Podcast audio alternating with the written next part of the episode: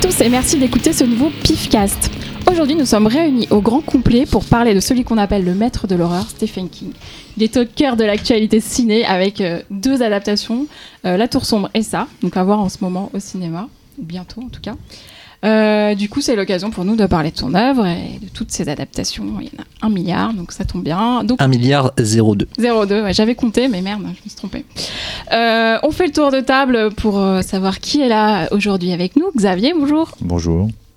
Bonjour Laurent. Sympa. Euh, bonjour. Bonjour Cyril. Salut meuf. Salut Xavier Posto. Euh, oui, bonjour. Euh, on va commencer par euh, parler de La Tour Sombre qui est sortie le 9 août au cinéma. Euh, Jour funèbre. Voilà, avant de parler du film, on va parler du livre ou des livres. Et la meilleure personne pour en parler, c'est Xavier. Non, enfin, c'est pas le meilleur, mais il est pas mal placé quand même. Sur cette table, en tout cas, il est resté le meilleur. Bah écoutez, euh, La Tour Sombre, vous serez assez étonné de comprendre les différences pour ceux qui auront vu le film. Euh, comment vous expliquer? Donc, la- Étonné, c'était un. Oui, oui, étonné, oui, c'est le moins qu'on puisse dire. En fait, euh, la Tour Sombre, à la base, n'avait pas pour but de devenir euh, cette gigantesque épopée. C'était en fait deux nouvelles reliées qui ont été publiées en fait dans des dans des fanzines ou magazines. Je me demande même si on a un qui n'a pas été édité dans un, un magazine porno. Et euh, petit à petit, ça s'est transformé en cinq nouvelles. Les cinq nouvelles sont devenues un roman, Le Pistolero. Et euh, au départ, en fait, Stephen King euh, ne voulait pas que, que ce livre de, fasse partie de sa bibliographie. En tout cas, c'était un, c'est un livre qui a été édité à la base en édition extrêmement limitée, je crois que c'était 10 000 exemplaires. Et en fait, l'accident, qui est, est vraiment un accident, c'est que dans, la bibliographie de Cimetière, il a été, euh, indiqué. Évidemment, comme Stephen King était déjà euh, très connu à cette époque-là, tout le monde a voulu lire ce bouquin que personne ne connaissait. Pour quelle raison euh, ne voulait-il pas que ce roman apparaisse? C'est qu'en fait, il n'avait aucune certitude quant au fait de finir un jour cette histoire. Voilà. D'ailleurs, on a longtemps eu les doutes. euh, Et même lui a eu très longtemps eu les doutes. hein. C'est, euh, c'est en fait une. euh, ça- en fait, toutes ces histoires, il les commence, il fait un édito. Généralement, tu as aussi un petit, un petit mot de l'auteur à la fin de l'histoire. Et euh, il te fait toujours comprendre qu'il ne sait pas où l'histoire va aller, qu'il ne sait pas même si un jour il va le finir. Bon, le destin a un peu joué dans, dans, dans, dans, la, la- la création de l'œuvre. Enfin bon, je vais vous expliquer.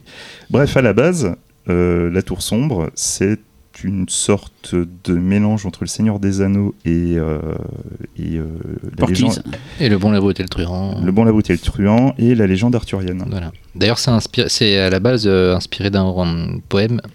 Le Roland, euh, Roland, s'en allant à la- s'en allant à- la, la Tour Sombre. Voilà, tout à fait. Et euh, Alors, il faut juste savoir, on pourrait faire un pifcast entier juste sur les bouquins. oui, voilà. là c'est sûr. Alors, en fait, Tellement c'est riche. Mais nous ne faisons pas on, ça, on laisse tomber.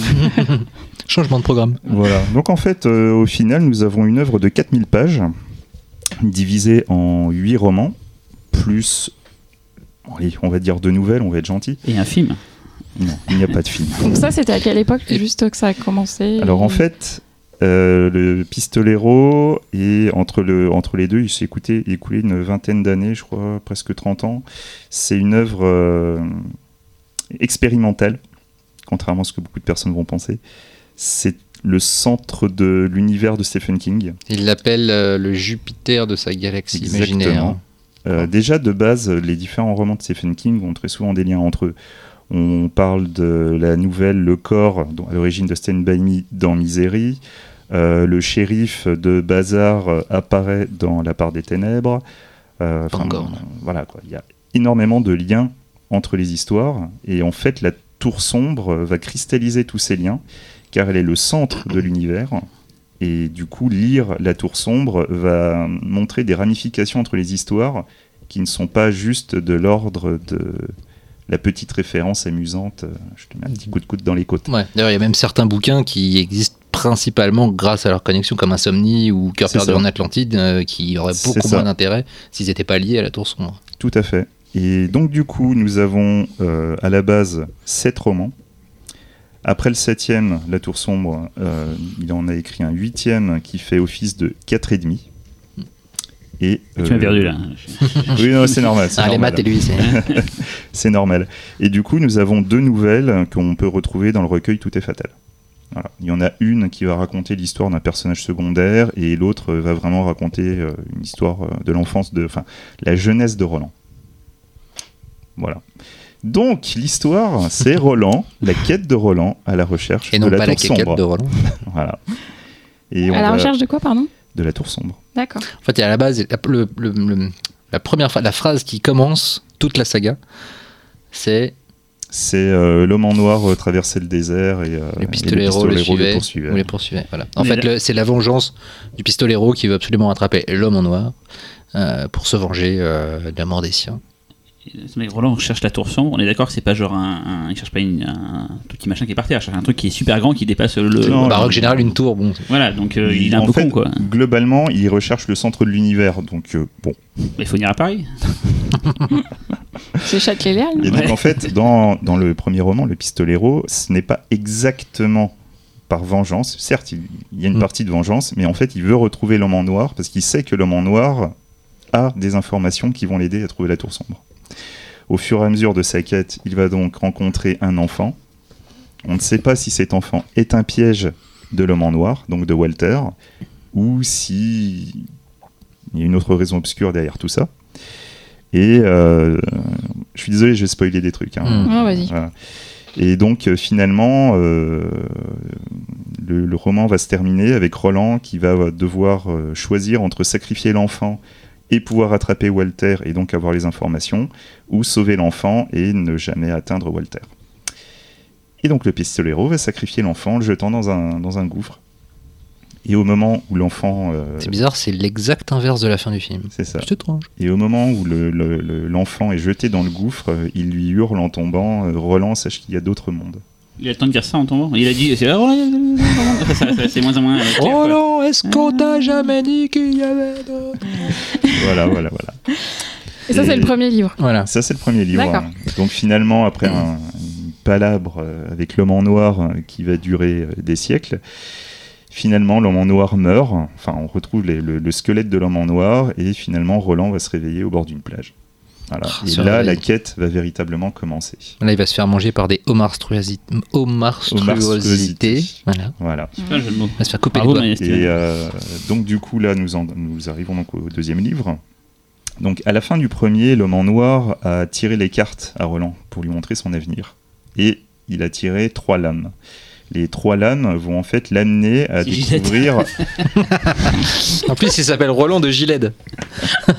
Roland de Gilette. Costaud et consterné. J'écoute le, le- le résumé de, de Xavier. Et donc, résumé. et L'abstraction. donc du coup les trois lames vont en fait être reliées à trois portes au milieu du désert. Et ces trois portes vont emmener Roland à trois époques différentes de New York, voire des New York alternatifs, qui vont en fait lui permettre de créer son quatette, qui va être son groupe, qui va l'épauler pendant toute la quête. Donc oui, la Tour Sombre est en fait basée sur cinq personnages, et non pas deux. Et euh, suite à une fois que le quatette sera formé, eh ben là vraiment on suit, euh, on suit cette quête euh, qui est euh, très mouvementée. En toute logique, si autre film il y avait eu, puisque je pense qu'autre film il n'y aura pas, euh, on aurait vu l'apparition euh, des deux autres membres du quartet dans chaque film. J'espère, j'espère, j'espère. C'est-à-dire Eddie et Susanna. C'est ça, Eddie Susanna, qui sont en plus des personnages extrêmement appréciés. Oui, d'ailleurs, Eddie, c'est. comment il s'appelle Ah merde, j'ai perdu son nom. Le mec du Breaking Bad. euh, Oui, oui, oui, oui. Euh, Aaron Paul. Aaron Paul, qui, qui d'ailleurs est fait pour le rôle, on est bien d'accord. euh, et en fait, euh, est un énorme fan de King et de la Tour Sombre et qui n'arrête pas de supplier King euh, de pousser à ce que ce soit lui qui joue le rôle d'Eddie dans les prochains films. Et surtout Bon, je pense que, que depuis Aaron- il a vu le premier, il a changé d'avis. Oui, mais... bon, voilà. Mais c'est vrai que Aaron Paul, euh, enfin, on- quand, quand on décrit Eddie, euh, Ouais. c'est le premier acteur auquel tu penses. C'est clair. Voilà. Voilà, donc la tour sombre, euh, sinon globalement, bah, c'est ce qu'il faut savoir en fait quand tu lis les bouquins, c'est que c'est fou. C'est euh, il y a tout. Il y a, il y a de l'horreur, il y a de la SF, il y a de la fantasy, il y a du western, il y a euh, De la métaphysique, de la il y a de la philosophie, il y a de la réflexion sur ce qu'est l'écriture, Voilà. il y a des là. expérimentations. Mais du coup, est-ce que c'est un, un- un- un produit euh, de. Enfin, tu disais qu'il y avait plein de références à son propre univers et qu'en plus il a Il mis y a même 20 mieux. ans à Il y a l'écrire. même King C'était un espèce de fil rouge dans sa carrière euh, d'écrivain, c'est ça? Et qu'il a nourri au fur et à mesure. Ça a même été, je pense, au moment de son accident, quand il a failli mourir, un- quelque chose qui l'a aidé à se remettre, parce qu'en fait, il remet en scène son accident et dans le bouquin, dans ça. le 7e, 6e. Sixième, euh, enfin 6-7 Ouais. en fait. C'est, euh, Et il se fait lui-même apparaître en tant que personnage. D'ailleurs, il se décrit comme un junkie, euh, un bon connard euh, junkie. Et en fait, les héros de la Tour Sombre ont compris qu'ils étaient le produit de l'imaginaire d'un écrivain. Et donc se mettent en quête de leur créateur et vont le rencontrer au moment où il a son accident. Enfin, c'est complètement barge. Ça Mhm. va à des. à des- non, C'est là où tu disais que c'était un peu. Ouais. Voilà, tu, tu- c'est en fait tu, re- tu vas rencontrer aussi des personnages euh, Des que, autres que tu avais déjà pu voir dans d'autres bouquins. Notamment Bon. qui va prendre beaucoup d'importance, qui est de, en Salem. Alors tu as voilà le père Callahan de Mm. Salem. En fait, dans Salem, c'est le donc le prêtre qui va affronter euh, le vampire, Mm. le classe 1, et euh, dont la foi euh, ne sera pas suffisante pour vaincre le vampire. Et en fait, on quitte le, le prêtre alors qu'il a été euh, marqué par le vampire. Et à ce moment-là, on sait plus ce qu'il devient. Ben, en fait, la suite, c'est la tour sombre.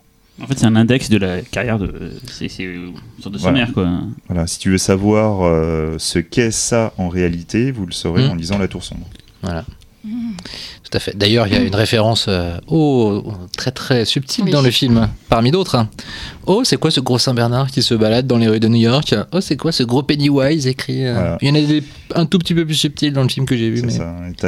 En fait, le, le- justement, ça me permet de toucher un des gros problèmes du film, c'est que dans le film, les, les références sont juste des références euh, anecdotiques. Mm. Elles sont juste là pour que tu dises Ah, tiens, il y a ça. Ah, tiens. du fan service, quoi. Uniquement.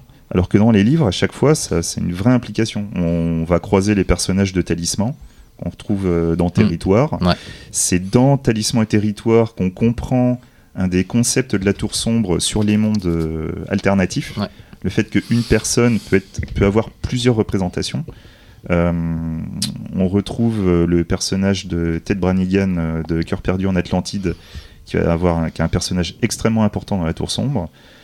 Euh, les méchants inconnus, euh, les hommes en, en costard jaune, sont en fait des ignobles qu'on va retrouver dans la Tour Sombre. Enfin, voilà, enfin, on peut passer des heures à, donner- à raconter les- tous les liens qu'il peut y avoir avec les bouquins. Et du coup, euh, comment vous expliquez, enfin on va parler du film euh, dans quelques instants, euh, comment vous expliquez que ça n'avait pas été adapté euh, avant? Ou est-ce que ça l'a été d'ailleurs? Peut-être que je suis Non, passée. Non, non, non, Non, non, non, bah, c'est- c'est parce que c'était suicidaire.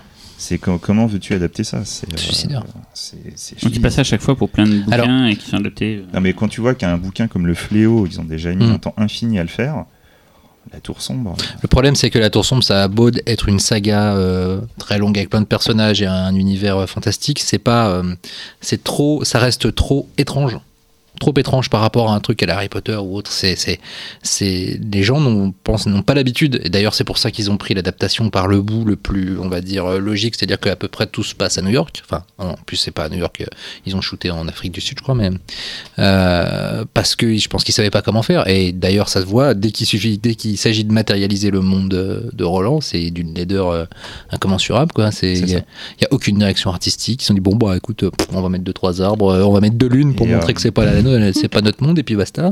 Il y a un autre très très gros problème du film, c'est C'est la tour, elle est pas sombre, elle est En foncée. fait, quoi. ils ont annoncé que le film euh, serait en fait une suite des livres.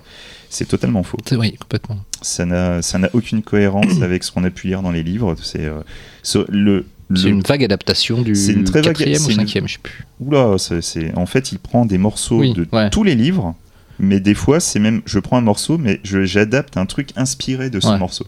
Ça donne un melting pot totalement incohérent. Les, gens ne comprennent même pas qui sont les personnages que tu peux croiser. C'est euh, En fait, a- tu t'en fous. Enfin, moi, j'avais pas vu le bouquin, j'ai vu le film, je suis passé par On s'en pour ta fout. Véronique. Ouais, pas En fait, on s'en fout, on, on- juste on attend que ça se finisse en fait. Ouais. Parce qu'il y a aucune création d'univers. 1h35. Ouais. C'est parce qu'en fait, il n'y a aucune création d'univers. C'est quand même fou, c'est-à-dire que tu as un film dont le but serait vraiment de mettre en scène un univers euh, passionnant et qui, pour le coup, est un vrai défi pour un réalisateur. Et je pense un vrai défi aussi pour quelque chose d'autre qui manque, c'est euh, une direction artistique euh, digne de ce nom. Euh, donc, si tu avais un vrai réalisateur, concepteur d'univers et un vrai directeur artistique, je pense que le film est un défi de fou et passionnant. Sauf que là, en fait, euh, ils ont même pas essayé. Mais Donc, justement, euh, qu'est-ce qui s'est passé? Il n'y avait pas quand même une ambition de faire une franchise euh, Normalement, il y avait une franchise, il y avait une trilogie et le, il devait y avoir deux saisons de séries télé qui devaient s'interconnecter entre le 1, film 1 et film 2 et film 2 et film 3. Mais bien sûr, euh, il y a eu plusieurs euh, aléas de, développement euh, et finalement, d'ailleurs, Sony qui devait le faire tout seul au début, mais, d'ailleurs, je crois qu'à l'origine, c'était pas eux, ils l'ont repris de je ne sais plus quel studio Euh, et après, ils sont alliés à MRC. parce qu'ils osaient pas soutenir tout le poids du. D'ailleurs, c'est un cas assez unique de franchise censée être vraiment costaude, mais qui n'appartient pas qu'à un, seul studio, justement, où les torts ont les torts. Oui, les torts, on peut dire maintenant. mais les risques, en tout cas, à la base, ont été partagés. Euh, et, euh, et non, ils ont eu peur. Ils se sont dit que. Le film a pas l'air d'avoir coûté très cher en fait. euh, À l'écran, t'en as 60 pas- millions, je crois. Ouais, t'as pas spécialement de la thune à l'écran. euh, Non, bah non, ça se voit qu'il n'y en a pas. C'est ça de le problème. 2017, euh, ouais, c'est pas, c'est pas dingo quoi. Bon, alors moi je trouvais ça vachement cheap. cheap Ouais, Enfin, la c'est- direction on un téléfilm. hein. horrible. Et pourtant, il y avait. En fait, le, le problème aussi, c'est que dans les livres, tu, on- tu as toutes les clés qui te permettraient de faire une adaptation où tu, ne- tu, tu- tu ne serais pas fidèle. Ce n'est pas grave de ne pas être fidèle à la Tour Sombre. Sauf quand dans le cas où tu dis que c'est une, une suite et t'es pas cohérent. Mais il y a des mondes alternatifs. Tu peux montrer Roland de manière alternative. Tu peux montrer une autre version de l'histoire. Tu peux faire vraiment plein de choses. C'est dans le bouquin. Tu peux faire quelque chose de cohérent. Mais il n'y a pas la cohérence. Il n'y a pas. Tu retrouveras jamais en fait ce qui te plaît dans, le, dans les bouquins. Absolument jamais. L'ambiance, euh, mais même les personnages. Roland, je n'ai pas retrouvé Roland. Mais non, en plus, le problème, c'est que Roland, euh, pendant, toutes les bouquins, pendant tous les bouquins, pendant 8 bouquins, pendant 4000 pages, tu dis que ce mec, même si tu l'admires, il est quand même un petit peu tendu psychologiquement et qui serait potentiellement capable de sacrifier n'importe qui pour arriver à ses fins.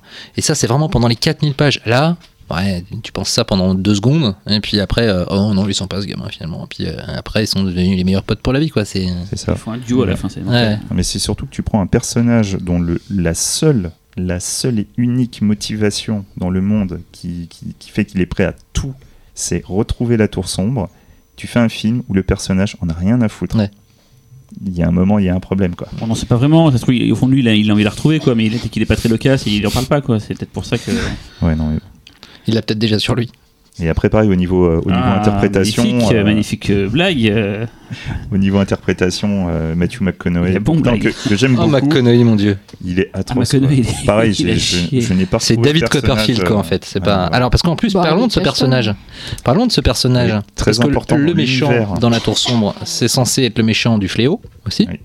C'est censé être le méchant de, du- des yeux du dragon. Tout à fait. Euh, donc c'est un personnage qui a une grande importance dans l'univers de Stephen King. Et là, ouais, ils, ont juste, ils en ont juste fait un David Copperfield euh, euh, vaguement maléfique, quoi. Voilà. En fait, Arrête de euh, respirer.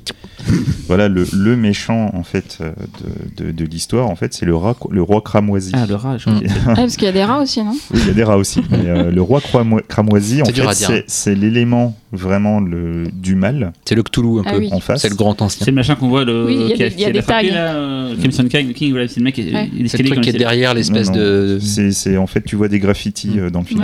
C'est quoi, quoi du coup l'escalier alors Escalier. Qui essaie d'attaquer euh, le gamin Ah non, Non, ça, ça, c'est c'est un, gardien. euh, c'est un gardien. Ouais, Ça, un gardien, aussi, c'est c'est un gardien de porte. putain. Non, mais pour, pour les gens qui n'ont pas lu comme euh, Cyril et moi, il y a genre plein de trucs que tu comprends pas et que tu sais Ouais, pas. Ah, mais ça, par exemple, c'est l'escalier, parce que ça, c'est plutôt fidèle, Ouais, il me c'est- semble. c'est En fait, BD. en fait, dans le bouquin, tu as effectivement Oui. un gardien, mais Oui. en fait, c'est Eddie et Susanna qui essaient d'aider Jack parce qu'en C'est fait, c'est la dernière lame. Oh là là, c'est bon. Et hein, du coup, en. La lame de parquet, du en coup. fait, c'est en fait, euh, c'est à ce moment-là que Susanna est en train de se faire violer par un démon Mm. qu'elle va garder entre ses cuisses pour que les autres Bon. puissent emmener l'enfant dans leur monde. D'ailleurs, elle va Alors qu'il se fait enceinte. attaquer par un démon On va, gardien. On va- va- on va va pas épiloguer. euh, d'ailleurs. Ouais, on va pas épiloguer sur le ouais. film, ça va, c'est pourri. euh, voilà, on n'a Ouais, pas ouais. aimé. Non, mais en revanche, on peut quand même dire que c'est quand même un acte manqué assez terrible. euh, C'est ça. Et qui est aussi très très révélateur de à la fois euh, euh, du fait que parce que il faut quand même bien dire que parfois on ça ressemble à Divergente quoi limite dans le design quand t'as Matthew McConaughey qui arrive avec ses sbires et que t'en as une qui est habillée comme si elle était dans V des, des années Eh ben, 80 elle, je me suis et l'autre qui est habillée comme un clodo Elle tu te dis mais les mecs vous foutez quoi? Elle joue dans Fury Road en fait, c'est une des. Oui, tout à fait, oui. Une des nains Et- de Fury Road. et, euh, et, et parfois, ouais, t'as l'impression que. Alors, déjà, les seconds rôles, c'est tous une cata. Et je, tous ces seconds rôles sont castés comme tous les seconds rôles des divergents. Je vais des spoiler, Mekouilles et mais moi j'ai j'ai pleuré quand la mère elle meurt. Quoi. Et, non, non, je euh, déconne, je m'en fous. Euh, c'est Catherine Winnick qui joue dans Viking. oui, c'est vrai. D'ailleurs, elle, est très jolie. Et donc, euh, Et, et parfois, on a l'impression, voilà, et c'est cette volonté maintenant de Hollywood de- d'essayer d'adapter des univers étendus pour avoir quelque chose de, qui va durer sur le temps et tout ça. Mais maintenant, ils les traitent tous pareil. T'as l'impression que c'est la- les mêmes directeurs artistiques. Justement, Et même c'est- scénariste, Ce qu'il y avait de très révélateur, et ben, Monsieur Despontin en face de moi qui. euh, J'ai un truc intelligent, moi. En face, oui, en tout face, à fait, tout à fait. La On a les images, hein, c'est pas en face. hein, mais- à la fin, quand, quand on a terminé le film, tu t'es tourné vers moi et tu m'as demandé si. euh, C'était un film Marvel. Marvel. hein, ouais. Ça, C'est un peu un film de super-héros, effectivement. En fait, c'est ça. hein, C'est Mhm. c'est vraiment un traitement à la Marvel pour créer une franchise. Mais Exactement. ce n'est pas Très le bouquin. c'est ouais. juste. Il n'y a même pas l'histoire du bouquin dans le film. Mm. Et ce que je trouve dommage, c'est que même, je pense qu'il y a des personnes qui auront vu le film et qui vont se dire pourquoi je lirai les bouquins. Écoute, moi j'ai conseillé à des personnes, je leur ai dit n'a- n'allez pas voir le film si vous êtes intéressé par King et la Tour Sombre, Mhm. lisez les bouquins mais ne voyez pas le film avant. Et je vous le dis à tous, j'espère que vous n'y êtes pas allés. N'y allez pas. Et alors, Fausto, par contre, a vu ça. L'autre je adaptation. Je ne parlais pas de la tour sombre, vu Voilà. que j'ai pas, j'ai pas, j'ai pas eu la chance de voir le film apparemment. T'es le seul à pas avoir vu la Toussaint, mais t'es le Ouais. seul à avoir vu ça. donc La Tour Sombre. la tour. et du coup, euh, du coup, on, on dit d'abord un mot de, sur ça, euh, sur le livre et la première adaptation. Les tu blagues veux que je peux faire, c'est dingue. Je me, je me calme. Euh, non, On a bah, allons-y, euh, allons-y tout d'un bloc. Euh, non, abordons le film dans un premier temps. Euh, et je vais essayer de l'aborder sous un angle un peu subjectif parce que finalement le téléfilm, je l'ai revu. J'en avais un souvenir assez, euh, assez bon. Et en le revoyant, j'ai trouvé ça euh, pas génial quand même en fait. Euh, et pourtant, quand on parle, quand on parle aux gens de cette adaptation-là, euh, très souvent, Elle est le- très le- aimée, ouais. elle, est, elle est très aimée. Elle a beaucoup marqué, elle a beaucoup marqué des, des- des spectateurs. Elle a été diffusée en plus à la Ouais, télé française, donc elle, elle participe à une sorte de sentiment euh, nostalgique, de Proust, découverte, de du Proust. fantastique. Enfin, voilà, il y a, y y quelque chose de très, de très affectif. Quand on prend un peu de recul euh, et quand on, quand on sans forcément le, le- le disséquer de, manière très, très analytique, quand on prend un peu de recul sur la première adaptation de Tommy Wallace, on se rend compte qu'elle est pas mal, mais que bon, elle est clairement pas à la hauteur du, du- du bouquin. Ce qui faisait que euh, il y avait clairement quelque chose à faire en fait pour Andrés Muschietti, le réalisateur donc de la nouvelle version de ça. Euh, il y avait il y avait y avait une brèche dans laquelle il pouvait se faufiler et, euh, euh, réinvestir un univers et en faire quelque chose de de, peut-être euh, plus incarné et moins déférent et moins mode automatique que ne l'était le- le téléfilm de Tommy Lee Wallace. Sauf que non, euh, en fait, euh, il se plante un peu, euh, pas totalement. En fait, je, trou- je trouve le film euh, assez bicéphale à tous les niveaux, quoi.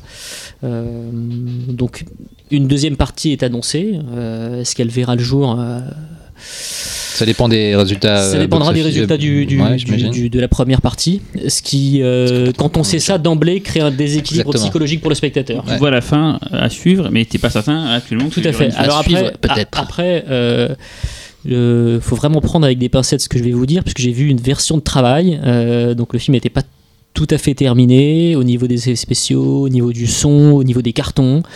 Donc il se peut que ce que j'ai vu euh, soit une version qui ne sera jamais diffusée sur les écrans de cinéma. Donc en tout cas, il y a une dans la version que j'ai vue, il y a une suite qui est annoncée. Donc de fait, on s'attend à une deuxième partie.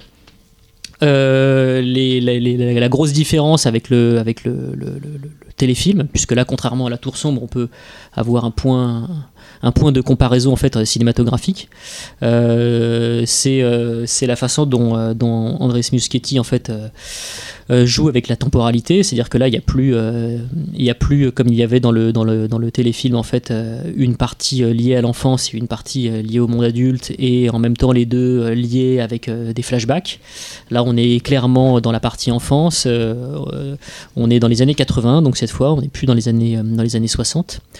Et euh, ce, qui, ce qui est pas con d'ailleurs, puisque euh, du coup, ça permet de, de, de, de, raccrocher en fait avec une sorte de nostalgie 80s qui est très à la mode, qui Mhm. gave un petit peu aussi, mais bon, pourquoi pas si on tombe pas dans des clins d'œil fanboy. Il y en a quelques-uns dans le film à travers des affiches de films, à travers un plan sur un cinéma où on voit justement les longs métrages qui y sont projetés c'est pas méchant quoi on n'est pas on n'est pas dans du fan service bête et méchant Euh, je dis deux fois méchant pardon Euh, Méchant, méchant. mais ce qui m'a un petit peu euh, choqué en fait dans le film c'est c'est la façon dont Andrés Muschietti abandonne en fait son projet de mise en scène en cours de route Euh, je sais pas en fait c'est que c'est un film aussi, comme à Tourson, bah bon, il y, a- beaucoup d'adaptations de Stephen King qui ont connu des problèmes euh, en Mm. pré-production. hein. Donc là, il y en a eu. Il faut savoir que c'était pas Muschietti, donc réalisateur argentin, qui devait euh, réaliser le film, mais c'est Kari Fukunaga, qui est donc un réalisateur euh, américain euh, euh, métis d'origine japonaise, qui, euh, qui euh, avait commencé à écrire le script et qui était donc euh, prévu en fait pour le, pour, le, pour le réaliser. Son nom est toujours au générique d'ailleurs. Et celui, celui aussi de son co-scénariste, je crois. Ouais, ouais. D'ailleurs, il avait, il avait émis euh, la peur que, il- que finalement, dans cette version de Muschietti, ils aient conservé des éléments de son scénario, parce qu'ils avaient contractuellement, le studio était contractuellement propriétaire de son scénario, mais que lui, euh, il avait dit qu'ils avaient mis beaucoup de choses de leur enfance dans leur Mhm. propre scénario et que euh, ça l'emmerderait euh, très fort de voir ces choses-là conservées, mais pas mis en scène par lui, en fait. Alors moi, j'ai pas lu le, le Bah, scénario coup, de non, Fukunaga. je sais pas s'il est visible, j'aimerais bien voir. Euh, mais, mais ce serait intéressant effectivement de faire la comparaison entre ce qui a été tourné par Muschietti et ce qui était le, le- le- script, euh, script euh, originel. Mais euh, non, quand je parlais de, de, projet de mise en scène abandonné, Muschietti, on l'avait repéré avec le film Mama. Euh, et qui était donc un, film fantastique qui avait fait son petit effet quand il est sorti. Euh, C'était un film qui lui-même devait beaucoup à la J-Horror. Donc là, ce qui est marrant, c'est qu'on retrouve des éléments de la J-Horror dans cette adaptation de Stephen King, ce qui me semble être assez inédit dans toutes les adaptations en fait de, de, King euh, au ciné, c'est euh, d'avoir comme ça euh, euh, une infusion, euh, une infusion d'horreur orientale. Donc il y, y a de ça dans le traitement de la peur par moment. Euh, Il y a son goût aussi pour les plans séquences, une mise en scène un peu ample. euh, même carrément ample par moment, et puis en fait euh, il abandonne ça au fur et à mesure du film, tout finit par se déliter, on sait pas trop pourquoi. Euh, j'ai vraiment eu la, sens- la sensation qu'il y avait des problèmes de montage. Et puis il y a un truc qui, affaiblit clairement le film, c'est c'est le manque de cohésion en fait des jeunes comédiens. Ouais. Euh, alors je suis désolé, je j'ai pas retenu tous leurs noms, mais euh, mais euh, il n'y a pas de il a pas de D'osmose. Il y, en a une, mais elle est assez fake en fait. Et, euh, et, et les fondations même de, de, de l'histoire et, et, par ricochet du film, c'est Ouais. ces personnages. Quoi. Et c'est ce qui fonctionnait dans le téléfilm, même à cause de ses faible- même malgré ses faiblesses. Exactement. Et en fait, je pense qu'on a excusé beaucoup de, de, comment dirais-je, de, médiocrité quelque part euh, euh, ou de paresse parfois visuelle euh, au téléfilm parce que justement il y avait ces interprètes, qu'ils étaient bons, qu'on sentait vraiment une, cohésion entre eux. Là, euh, ça marche pas trop. On a vraiment la sensation d'assister à un film contemporain qui essaie de recréer les années 80 et à aucun moment on a l'impression d'observer des petits gars des années 80. Le syndrome Stranger Things. Voilà. quoi. Mm. Donc euh, il y a une espèce de filtre qui se crée et euh, ce, qui nous, ce, qui, ce qui nous met en retrait et, et- et- et de fait euh, ça, ça empêche toute, toute, toute compassion et toute immersion possible. Mais est-ce que déjà, d'ailleurs, c'est pas un des torts de cette adaptation, puisque le bouquin et l'adaptation de, de, de la télé euh, se déroulent d'abord dans les années 60 Ouais, enfin, c'est ça. ouais. et ensuite dans les années 80, Tout à fait. 90, fin, Ouais. fin, fin 80, début Ouais, ouais. 90. Et donc là, en fait, ils ont euh, sauté une génération pour faire euh, 80 dans la jeunesse et de nos jours, j'imagine, dans la partie 2, quand si elle Ouais. voit Oh, le mais jour. c'est pas censé être un problème, ça, si jamais euh, les personnages sont bien écrits. euh, on s'en Ah. fout, là, à l'époque. Ça, je suis d'accord, mais ce que je veux dire, c'est qu'en revanche, déjà, quand, alors, déjà, quand tu as eu le bouquin et que tu vois l'adaptation, tu retrouves exactement les ambiances que tu avais dans le bouquin, ce qui est déjà un plus si tu es fan du bouquin. Euh, ensuite, euh, il y a peut-être une distance. Enfin, moi, je sais pas comment étaient les années 50 quand j'étais gamin, tu vois, euh, 60. Donc, quelque part, quand je les vois recréer, C'est ce que dit Oui, d'ailleurs, voilà. c'est que pour lui ça lui semblait quelque part plus, plus, plus prégnant, plus fort. hmm, de que de recréer justement les années 80 pour parler Mmh. directement au spectateur. Euh, sauf que euh, aujourd'hui c'est devenu une espèce de, de, de manne nos- nos- nostalgique un peu, un peu chiante. Il y a du synthé dans la musique ou- Euh, bah, je me souviens même pas de la musique d'ailleurs. Souviens Il n'y en avait pas en fait. C'est une version de travail. Non, je, je me souviens pas de la musique. Et puis après, bon bah, on peut aussi euh, évoquer euh, le sujet de Discord dès que les premières Bah oui, photos sont tombées. c'est effectivement le, le, le cara design de Pennywise Mm. Euh, et, et, et, et le jeu aussi de, de, de Skarsgård, c'est ça. hein? Euh, bah oui, c'est sûr que c'est pas Tim Curry quoi. C'est la grande force finesse, aussi. hein. C'est plus grimaçant, euh, c'est euh, plus CGI-esque aussi par moment. Euh, Ah, ils en ont foutu. euh, ouais, ouais, il y a des C'est un CGI. bonhomme qui. Comment il fait C'est débile, c'est juste Alors, un bonhomme qui. Il y, y a des CGI, il y, a des- y, a, y, a des- y, a des- y a des prothèses aussi, il y a de, de- de- des animatroniques, il y a des choses qui sont vraiment très réussies. euh, mais il y a de fait aussi une, un goût pour la surenchère qu'implique l'utilisation des CGI. Parce que quand tu utilises des CGI, il fait des rebonds Voilà, et tout. quand- Ah, putain. comme non, non, non, non, non. je te dis oui, mais non, pas à ce point quand même. Mais j'imagine un peu genre The Mask et tout, en train de kung fu. de rebondir dans la pièce et tout, genre, Non. hey, je suis le on clown. n'est pas, c'est- pas, c'est pas aussi cartoonesque, mais euh, de toute façon, quand tu emploies des CGI, il y a une espèce de, de, de, de, de contrat qui te qui, qui- stipule de manière officieuse que tu vas en faire plus, Mm. parce que tu vas faire, tu vas essayer de faire des choses Parce que tu, peux le pas faire, voilà. Voilà. tu- Donc ça te, ça te décomplexe beaucoup, sauf que ça te décomplexe parfois pour de très mauvaises raisons, et là en l'occurrence, elles sont pas toujours très justifiées quoi. Surtout quand l'économie de moyens dans l'horreur est quelque chose qui, qui fonctionne souvent mieux, surtout dans ce cadre-là. euh, Mais c'est ça. Mais cela dit, euh, tu parlais de musique, euh, et en fait, là aussi, je me suis rendu compte d'une chose qui que je considère vraiment comme le cancer du cinéma fantastique euh, contemporain, Jacob. design. c'est le sound design. C'est terrible. C'est-à-dire que c'est- le film est assourdissant et surtout, on arrive à anticiper tout ce qui va se passer quelques secondes avant, ce qui est ce qui est vraiment dramatique, c'est-à-dire que, alors bien sûr, quand on a vu le film précédent ou quand on a lu le bouquin, on sait à peu près à quoi s'en tenir, mais il faut aussi quand même penser à toute une génération de spectateurs qui n'a pas vu le film de Tommy Lee Wallace, qui n'a pas lu le bouquin, qui se retrouve devant, ce film-là, qui a envie d'être surpris. Et sincèrement, euh, même si euh, il y a une éducation à l'image et au son qui est différent, pardon, chez les, euh, chez les, chez les générations euh, plus, plus, plus jeunes que la nôtre, euh, le film est, est- est complètement annihilé d'un point de vue du suspense et de la terreur à cause de ce putain de sound design qui est assourdissant, qui nous prévient de tout ce qui, se- tout ce qui va se passer et, et qui est le même qu'on retrouve dans des purges type Annabelle et tout ça. Quoi. Donc, Et- en fait, ça fait même pas peur, quoi. Ah non, non, le film, le, film ne fait à aucun moment peur. Alors, il y a des choses qui sont réussies. La direction artistique, contrairement à celle de la. Tour Sombre, apparemment, là, ils l'ont soigné. Euh, voilà, donc ils ont fait en sorte d'avoir, au-delà de la recréation euh, des années 80, qui est toujours sympathique à voir, des intérieurs euh, qui semblent avoir, avoir du vécu. Ils ont pas trop polissé, on va dire, les aspects un petit peu tendancieux du Mm. bouquin. Notamment le rapport entre Beverly et son père, voilà. ça, c'est vrai. ça. Et par ailleurs, l'interprète de la, de, de, de la, de, la, de la jeune Beverly est, est vraiment une révélation. C'est vraiment le point fort du film. Euh, elle est au-delà d'être très belle, malgré son jeune âge, même si c'est quelque chose qui risquerait de plaire à Cyril, euh, c'est une excellente comédienne. Je peux même pas dire. On voyait bien que Cyril faisait exprès de pas parler. C'est- une excellente- C'est c'est une excellente comédienne et c'est celle qui parvient le, le- le mieux à capter en fait ce, ce- ce- ce passage transitoire de l'enfance à l'âge adulte. Euh, alors, de fait, son personnage euh, est obligé de grandir plus vite vu qu'il subit des choses qui sont parfaitement atroces. Ce qui était Mais- le thème en plus du bouquin en règle générale, euh, même justement le fait d'obliger de, de devoir grandir plus vite. Bah euh, oui. Et, mais elle, c'est vraiment, en tout cas, c'est c'est- c'est- c'est le- le- la comédienne. C'est un premier film ou elle avait déjà fait des trucs avant? Non, elle a fait, elle a fait des trucs avant et, euh, et euh, Sophia Lillis et elle est, elle est vraiment, euh, elle est vraiment incroyable puisque euh, quand on la regarde, on peut, on a envie de, de la protéger comme si on voyait un enfant et parfois Andrés Muschietti arrive à nous faire glisser tout doucement vers une sorte de désir.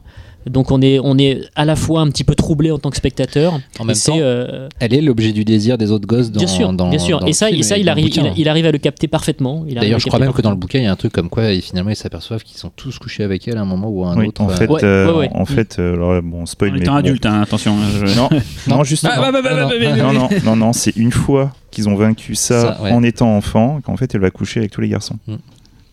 Ça, c'est dans un bouquin ou C'est dans le bouquin. C'est. On suggère, il n'y a pas euh, une, un Et annexe, je et quoi. c'est vraiment Ah non, non, t'as t'as C'est cinq pas la fait, euh, avec cul, en machin fait. et tout. Oui, non, mais en fait, le, le, le- dans, le- dans le bouquin, euh, il y, a, il y a une vraie réflexion sur le, le passage à l'âge adulte. Et euh, au risque de choquer beaucoup de personnes, euh, oui, les gamins peuvent baiser. Ils attendent pas d'avoir euh, 21 ans aux États-Unis. c'est entre eux, en fait, il n'y a pas de problème, en fait, c'est ça le truc. Ouais. mais non, mais voilà quoi. Mais ils ont quel euh, âge en fait dans le, dans le film oh, ils sont Il y a ados. raison. il y a deux, Ouais, ouais. 12 ans Ah, par Je là. pensais ouais. que c'était des plus petits que ça, d'accord. Et puis il y a aussi du du du, euh, du, euh, je sais pas, on peut dire du, du, du music dropping, c'est-à-dire que vu que le film se passe dans les années 80, Mm. on n'échappera pas en fait ouais. à l'utilisation de la musique des années 80. Ah, ah, Madonna. Euh, et ça arrive en fait comme un cheveu sur la soupe, c'est-à-dire que ça devrait être euh, théoriquement, et je pense que c'est le, le- but de Muschietti lié à des états d'âme, puisque en fait euh, on sait très bien qu'à cet âge-là, euh, surtout quand on n'a pas vraiment d'autres d'autres d'autres médias sous la main, euh, bah, la musique c'est tout quoi. Et, euh, là, ce qui devrait euh, faire euh, résonner les cœurs des personnages à travers les- les chansons des films, en fait, ressemble plus à des illustrations clin d'œil qui euh, feront probablement sourire euh, les, les- les- les- les amateurs de musique des années 80, mais qui, mais qui fonctionnent pas du tout d'un point de vue émotionnel. Donc, euh, c'est quand même, c'est quand même dommage. ouais. Il n'y aura pas la musique de l'inspecteur Gadget pour Cyril, par exemple. Ça, non, il sera déçu. hein. Tu mettrais, tu mettrais genre la moyenne ou un peu moins, un peu plus euh, En fait, le, en- en- quand, tu, quand tu sors du film, tu, euh, tu peux pas te dire que c'est complètement nul, puisque tu vois en fait les, les- les- quelque part les, les, les- les vestiges de ce que ce qu'aurait pu être le film. euh, Enfin, tu vois, tu, tu, tu vois ce qui- les amputations, tu vois. Enfin, c'est vraiment. Je sens que c'est un film mutilé. Alors après, il l'a été dès la pré-production. Je sais pas comment s'est passé le tournage. Je pense que c'est toujours compliqué pour un réalisateur d'arriver sur un film quand il n'a pas été le premier choix. Euh, et puis ce truc de euh, faire une deuxième partie, que si la première marche, tout ça. Enfin, je sais pas. Il y a quand même moi, c'est- plein de trucs bizarres. C'est ce qui handicapait le projet parce que euh, le, le téléfilm, encore une fois, a ses faiblesses, mais alors, une de ses grandes forces, justement, c'est d'intriquer vraiment Bien euh, les deux époques. Euh, ce qui fait que l'une se nourrit de l'autre. Les rapports des personnages quand ils sont enfants se reflètent sur les rapports des personnages quand ils sont adultes. Et, et un suspense aussi. En Voilà, plus. un suspense et émotionnellement, il y, a, il y a vraiment une, une force dans le téléfilm et je trouve vraiment que c'est se couper l'herbe sous le pied en termes de, de, de possibilités dramatiques d'avoir fait cette bah, séparation. On sait pas si dans le euh, second film ça m'étonnerait, mais qu'il n'y ait pas des passages où ça revient dans l'enfance euh, à des moments. on- Ah, il y aura, ça- ouais, je pense pas, hein, je pense qu'il faut se dire ça va vraiment être segmenté d'un côté adulte et d'un côté enfant. Et Mais Parce que là, il a fait en sorte que ce soit bouclé, c'est ça Au cas où il n'y aurait pas l'autre. Ah, fait. complètement. Ouais, donc, euh, complètement. Et la photo est bien, c'est le, le chef opérateur de Park Chan-wook.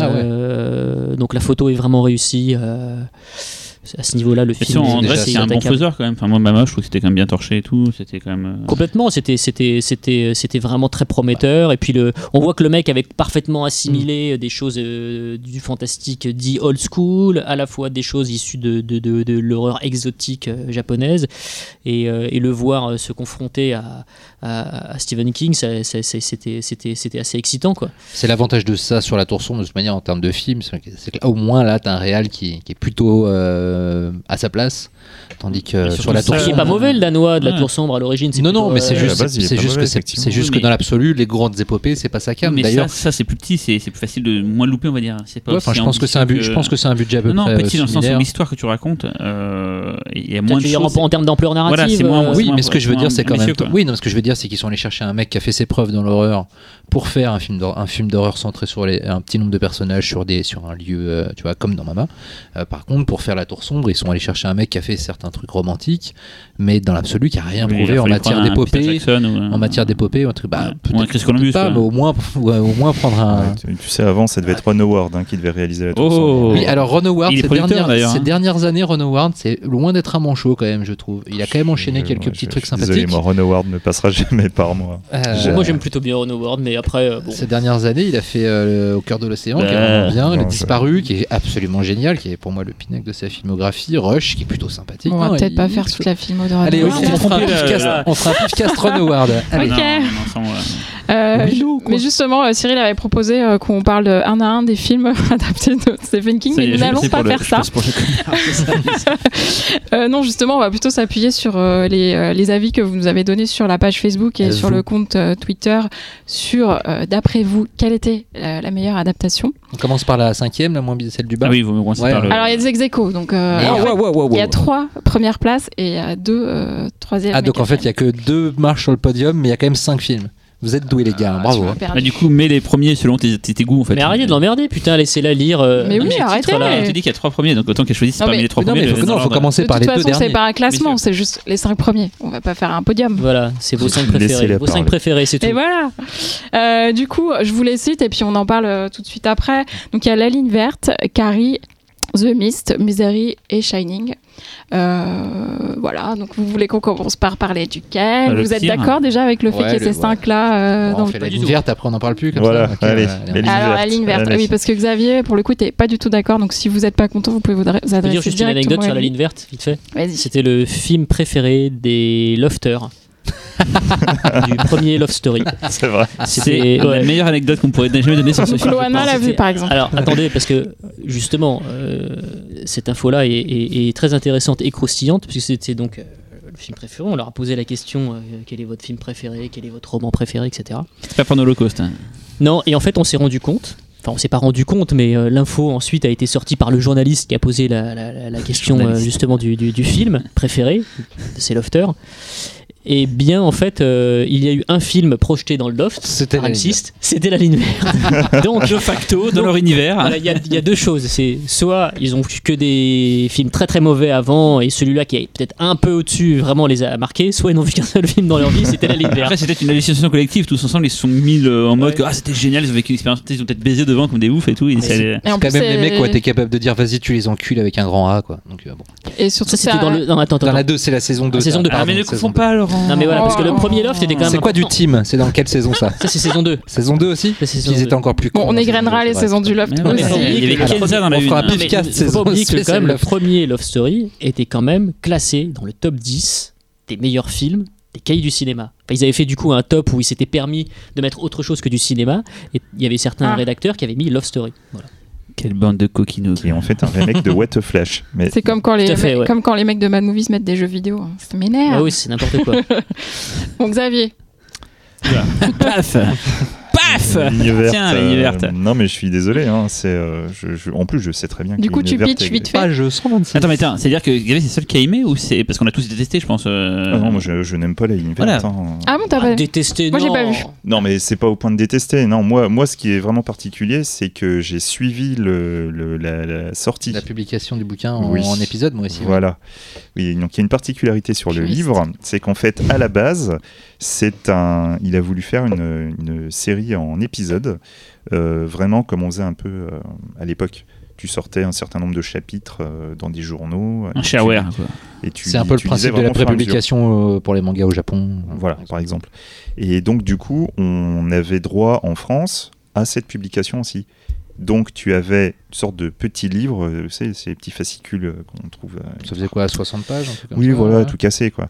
Donc, tous les mois, il y avait ce petit fascicule qui sortait. Et j'étais red dingue de ce truc, quoi. C'est, je, à chaque fois, la date de sortie, mais je me jetais sur le bouquin que je défonçais en une demi-heure. C'était, c'était vraiment mortel. Le, la règle qui s'est imposée, c'est de travailler dans l'urgence, dans le rush. Ce n'était pas retravaillé. Donc, il y a des erreurs, des fois, stylistiques, euh, des légers problèmes de cohérence mais tout le côté brut de, l'histoire euh, bah, donnait du corps à l'histoire. Et franchement, la ligne verte, euh, tout bouquin confondu, fait partie des rares bouquins à avoir réussi à me mettre les larmes aux yeux à certains passages. La souris. La souris, je vous jure, a vraiment fonctionné. La quoi. souris, Je- elle est verte aussi. Non, pas vraiment. Elle courait dans Il- l'herbe. il la montre à ses messieurs dans le film. hein. Voilà.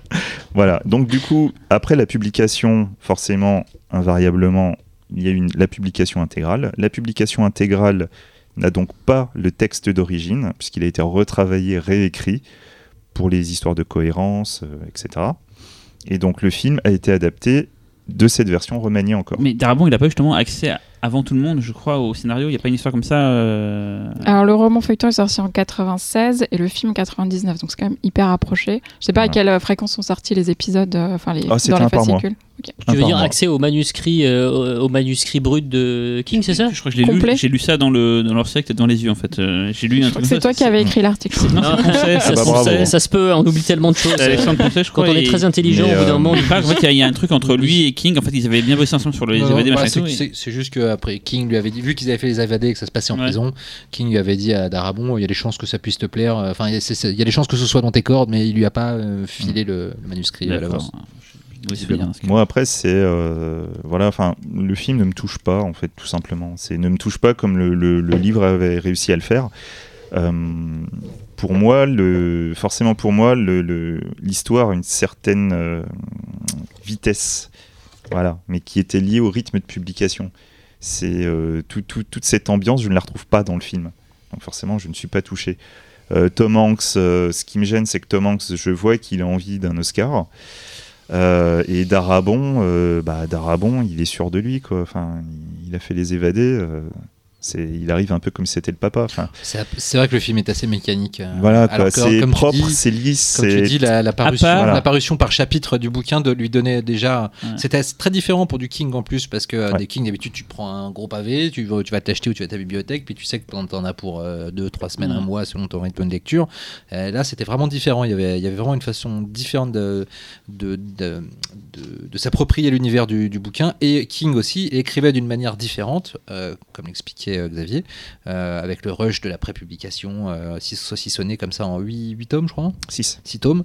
Euh, donc, euh, peut-être j'ai- 7, j'aime- je sais plus, mais il me semble que c'est 6. J'allais justement ouais, dire, j'aime bien à six. chaque fois que j'ai une interrogation, tu es toujours très sûr de toi, et bim, tu n'es pas sûr. Je suis euh, très déçu. Moi, j'ai l'info, et c'est six. Voilà, c'est 6. Et Je veux dire, mais tu dis que c'est très lisse, mais je trouve que, au contraire- enfin, c'est très lisse, mais il y a la séquence, euh, on, on veut spoiler, de toute façon, on va pas, on est là pour euh, parler des films, De toute façon, même les gens du Loft. voilà, où l'électrocution du, du- du propriétaire de la, de la souris, euh, elle est quand même super bourrine, quoi. Le Elle mec, on va le cramer euh, pendant. euh, Tout à fait, tout à fait, en, mais- en direct. Mais tu vois, le, le- le fait d'avoir. En fait, ça marche à deux vitesses à la base quand tu le lisais. C'est Tu avais quelque chose de très rapide à un moment donné, parce que tu dévorais tes 60 pages, et après, tu avais l'attente. Et on parle de quoi? On parle d'un prisonnier qui est dans le couloir de la mort à attendre. Donc, du coup, on la sent décupler cette attente. Tu la sens, Nathan Voilà, enfin. Oui, mais du coup, si je comprends bien, vous avez pas aimé le film parce que vous aviez adoré euh, le livre. Mais c'est de toute la- manière le gros Mais problème. toi, Cyril, Alors justement, C'est moi, de toute manière le gros problème de, dès qu'on va parler des adaptations Stephen King. Cyril, moi j'ai lu très peu de, de, de Stephen Voilà. King, donc moi je serais à chaque pas fois, lire. moi je serais le, le Candide. le Candide. Mais alors donc moi ce film-là, je sais que j'avais vachement attendu à l'époque parce que fan des évadés justement. Fan de Michael Clark Duncan. pas du tout. Et du coup, quand euh, le film est sorti, j'ai eu vraiment entendu tout et son contraire. J'ai entendu des gens qui disaient mais c'est énorme, c'est chez chialé et tout. Et c'est souvent des gens que j'avais un peu des doutes. Et les gens avec qui j'avais pas de doute, ils me disaient mais, putain, mais c'est horrible, c'est une purge larmoyante et tout. Et donc j'ai jamais voulu le voir en fait. Et là, vu qu'on préparait ce et que c'était un des plus cités, je me suis dit il faut quand même que je le regarde. Et je suis parti des gens qui trouvent ça pourri quoi. Euh, en fait, je ne comprends pas.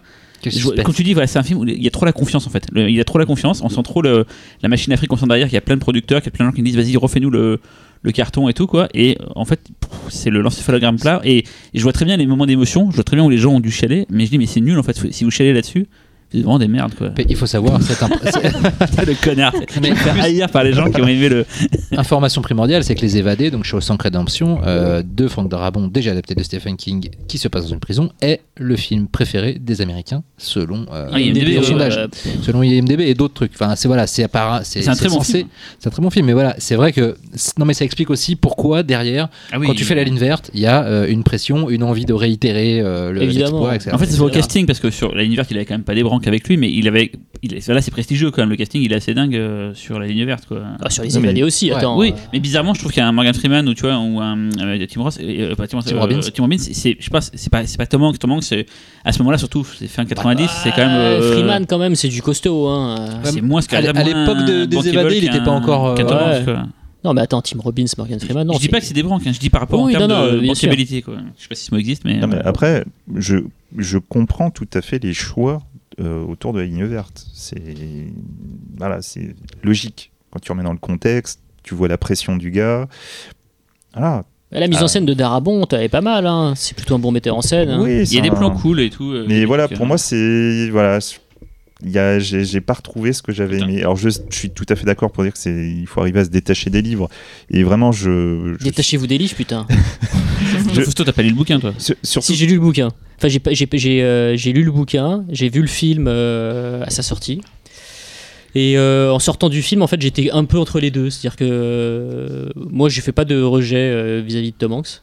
C'est-à-dire que bon, euh, voilà. Euh, et en même temps, euh, ce qui m'a, vraiment interpellé en sortant du film, c'est, la mécanique émotionnelle, quoi. C'est le truc qui m'a le plus dérangé, puisque dans le bouquin, finalement, les moments qui sont, qui sont vraiment poignants, j'irai pas jusqu'à dire que tu es libre à toi de pleurer là où tu as envie de pleurer, mais pas loin en fait. Alors que dans le film, c'est, c'est, clairement dicté. du, T'as le couteau euh, sur la gorge, Ouais, t'as c'est un, peu du terrorisme pleure. lacrymal. Ce qui me dérange, ce qui me dérange pas chez certains réalisateurs par ailleurs, mais euh, mais là j'ai trouvé que c'était euh, vraiment beaucoup trop sur des rails.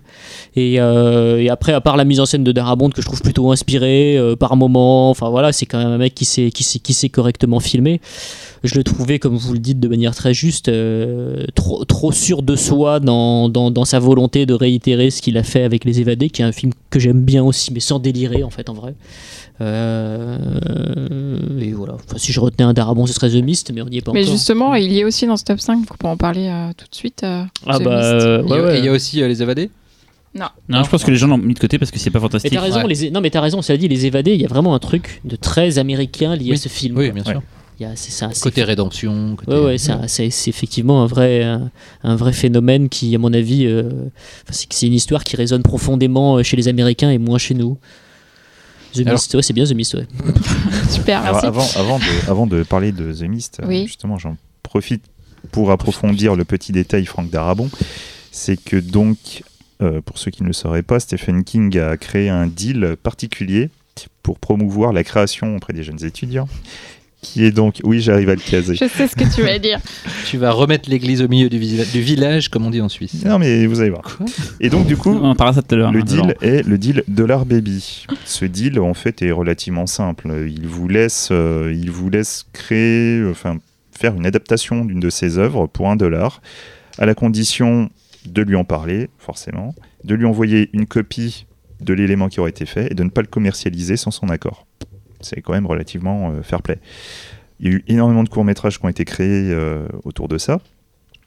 Euh, et en l'occurrence, euh, certains cours sont même meilleurs que les films euh, qui sont sortis après. Et au hasard, Les Enfants du Maïs. Mais bon. Oh, bah, pourtant c'était difficile, la barre était haute hein, quand même. Puisqu'ils en fait plein des enfants du maïs, hein, donc ils ont le temps de bien foirer la Et il franchise. se trouve que dans ces jeunes étudiants, le réalisateur qui a fait la meilleure adaptation de court-métrage est un petit gars du nom de Franck Darabon, qui avait donc pris euh, la nouvelle The Woman in the Room, qui est en fait une nouvelle euh, qui parle de deuil. euh, Enfin, c'est fantastique, mais un fantastique très intimiste, comme Stephen King a pu en faire beaucoup. Et en fait, dans ce court métrage que j'ai vu il y a très longtemps, donc je vais pas vous redonner tous les détails, mais il y a toute la patte d'Arabon. Tout ce qu'il a fait après, c'est enfin les évadés, la ligne verte, c'est on voit ce qui lui plaît chez Stephen King, le côté introspectif. euh, le rapport avec la, pas tant la, à la fois la culture américaine mais aussi l'actualité de la société américaine. Et pour moi, justement, le moment où il va vraiment arriver à donner le, le- potentiel maximal de, de- de ce qu'il aime chez Stephen King, et euh, où vraiment ça va s'imbriquer parfaitement, pour moi, c'est The Mist. The Mist, il y a tout, quoi. C'est- Il y a un vrai élément fantastique, comme dans le court métrage, et quelque chose de, de puissant émotionnellement. Et bon, voilà, j'ai adoré The Mist en tout cas.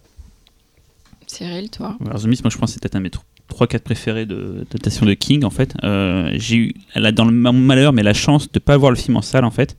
Et je l'ai découvert en vidéo, en Blu-ray, et je l'ai découvert En surtout noir en noir et blanc, voilà. Ouais. Euh, Et sachant re- que Recadré 4 tiers aussi, c'est non ça non, j'avais le. Blu-ray, non, non, j'avais le Blu-ray américain, donc j'avais le, non, Non, le, non. le DVD français En recadré. fait, euh, en fait, Dara- non mais attends, Darabon, quand le film est sorti en vidéo, euh, disait qu'en fait, dans son, idéalement, il aurait voulu le tourner en noir et blanc pour rendre hommage au film d'horreur des années 50. Et, euh, et, euh, et je crois en 4 tiers aussi. Et du Ouais. coup, il y a une Ouais. version vidéo en qui est France, sortie ouais. en France où où le film est en noir et blanc. Voilà. Et je tiens à Et préciser un détail, c'est que la, la, la chroma, enfin l'étalonnage des effets spéciaux, la couleur particulière des effets spéciaux est due au fait qu'il voulait se rapprocher de cette version noir et blanc. C'est pour ça que, pour ça que tout est gris, très légèrement bleuté. Il y a de la couleur. Mais surtout, c'est pour ça que j'ai aimé beaucoup le film, c'est que je sais que ceux qui l'ont vu en, V- en, en couleur ont mis souvent en gros défaut du film la, la, Les spéciaux qui étaient Mm. très visibles. Mm. Sauf qu'en noir et blanc, ils ont découvert comme ça, et c'est tout à plat, et du coup, tu ils sont très bien incrustés, en fait, ils sont parfaits, quoi. Et ce film m'a vraiment rendu fou. Quand je l'ai vu, même pas pour la fin, c'est, c'est une phrase particulière qui est dite dans le film, on en à un militaire qui dit, je crois qu'on a ouvert une porte vers une autre dimension. Et quand il dit ça, ça m'a rendu fou furieux que j'ai fait vision mais ça tue quoi et le film je l'ai rempris moi j'ai j'ai pris une grosse claque euh, la fin on va pas en reparler mais cette fin absolument euh, nihiliste qui, Qui- peut être complètement détestée par certains ou adorée par d'autres mais Qui moi j'adore inventé par Darabon. ouais qui n'est pas Qui pas dans dans le le bouquin Inventé par Darabon et Stephen King lui-même a dit, a avoué que la fin était meilleure que ce qu'il avait t'as fait du dans le Dan. Dance à ce moment-là qui Ouais. démarre. Enfin, moi je trouve ça vraiment. Je trouve ce film mortel et surtout ce qui se passe dans le. Dans le faut expliquer l'histoire. Donc c'est dans un centre commercial. Les gens sont enfermés parce qu'il y a une sorte de brume dehors. Ou dans cette brume il y a des sortes de monstres Lovecraftiens qui peuvent te, te tuer. Donc tout le monde reste enfermé. Et très vite tout ce que l'âme humaine a de pire peut se réveiller dans la dans, dans, dans, dans le centre commercial et des des, des castes, enfin des gens vont se retrouver plus ou moins par groupe et vont commencer à s'accuser les uns les autres. Ah, ça va être Ouais. clairement euh, l'Amérique, euh, pas de Trump à l'époque, mais si on refaisait le film maintenant, ce serait Mm. clairement l'Amérique Ah oui, euh, c'est ce qu'on a vu, les suprémacistes. parties, voilà, euh, voilà, voilà. suprémacistes et, euh, et, euh, les bigots contre, euh, contre les gens normaux. quoi. Et il y a des Mais- séquences complètement dingues niveau euh, monstres. En tout cas, il y a des trucs euh, qui, moi, m'ont vraiment. Il y a des mondes des monstres géants. Enfin, je n'ai pas lu Lovecraft, mais je crois que c'est très important chez Lovecraft. Voilà, ouais. ce côté-là, ces monstres géants, et ça, Ouais. ça rend fou quand on les voit marcher au loin et tout. Enfin, ça- et le film a une. euh, a une- Oui, je sais, j'ai j'ai dit beaucoup fou. le film a C'est une- ça, ça rend fou, ça rend fou, The Mist, c'est fou, non ça rend fou. Ça va putain, ça va niquer le cerveau Et le film a une genèse euh, intéressante puisque si je ne m'abuse, quand euh, Darabont est allé voir les Weinstein, ils lui ont, ils lui ont proposé deux deals. Soit tu fais avec les acteurs qu'on te donne, donc des stars, et tu as genre 40 ou 50 millions pour le faire, soit tu fais ton cast, mais on te file genre que 15 millions pour le faire. Et donc il a choisi la deuxième solution, Darabont, euh, avec euh, le résultat qu'on connaît. Voilà. Et euh, d'ailleurs, beaucoup de beaucoup d'acteurs sont des habitués de Stephen King. Mm, ouais. Que, oui, Ils ont joué dans beaucoup d'adaptations. euh, Et le tout premier plan de The Mist, c'est Une truite. la tour sombre. Eh ouais, c'est vrai, ouais. ouais. Mm. C'est la tour sombre euh, peinte par le héros. Mm. voilà. Mais en même temps, quand t'as raison. parlé d'univers parallèle, euh, j'ai pensé à ça, je me suis dit, tiens, ça t'a pas rendu fou sur la tour sombre Et là, il a, rendu il a dit mais ça, rendu la- fou. quand tu as lu La Tour Sombre, tu sais Ouais. d'où vient la brume aussi. Ouais, et voilà, tu sais d'où viennent oui. les créatures. Ça rend fou. ça. Ah ouais Ce qui d'ailleurs fait quand même penser que, que Darabont il n'aura pas été mal pour la tour sombre. Oui. Ah, Oui, voilà. carrément. Ça aurait été fou. ouais. Mm, mm. D'ailleurs, il- Est-ce qu'il y en a qui n'ont pas aimé The Mist ici d'ailleurs Parce que là, on a l'air de tous aimer, mais. euh, moi, j'ai, pardon, je l'ai vu en couleur, excusez-moi. Mais t'as aimé ou pas du coup Je m'excuse du coup. C'est marrant. parce Je l'ai jamais vu en noir et blanc non J'ai plus. jamais vu en noir et blanc, non, Non. je l'ai toujours D'accord. vu en couleur. Bon. Mm. Alors, euh, par contre, pour le petit détail en plus, euh, la série de télé euh, vient de débuter. Tout à fait.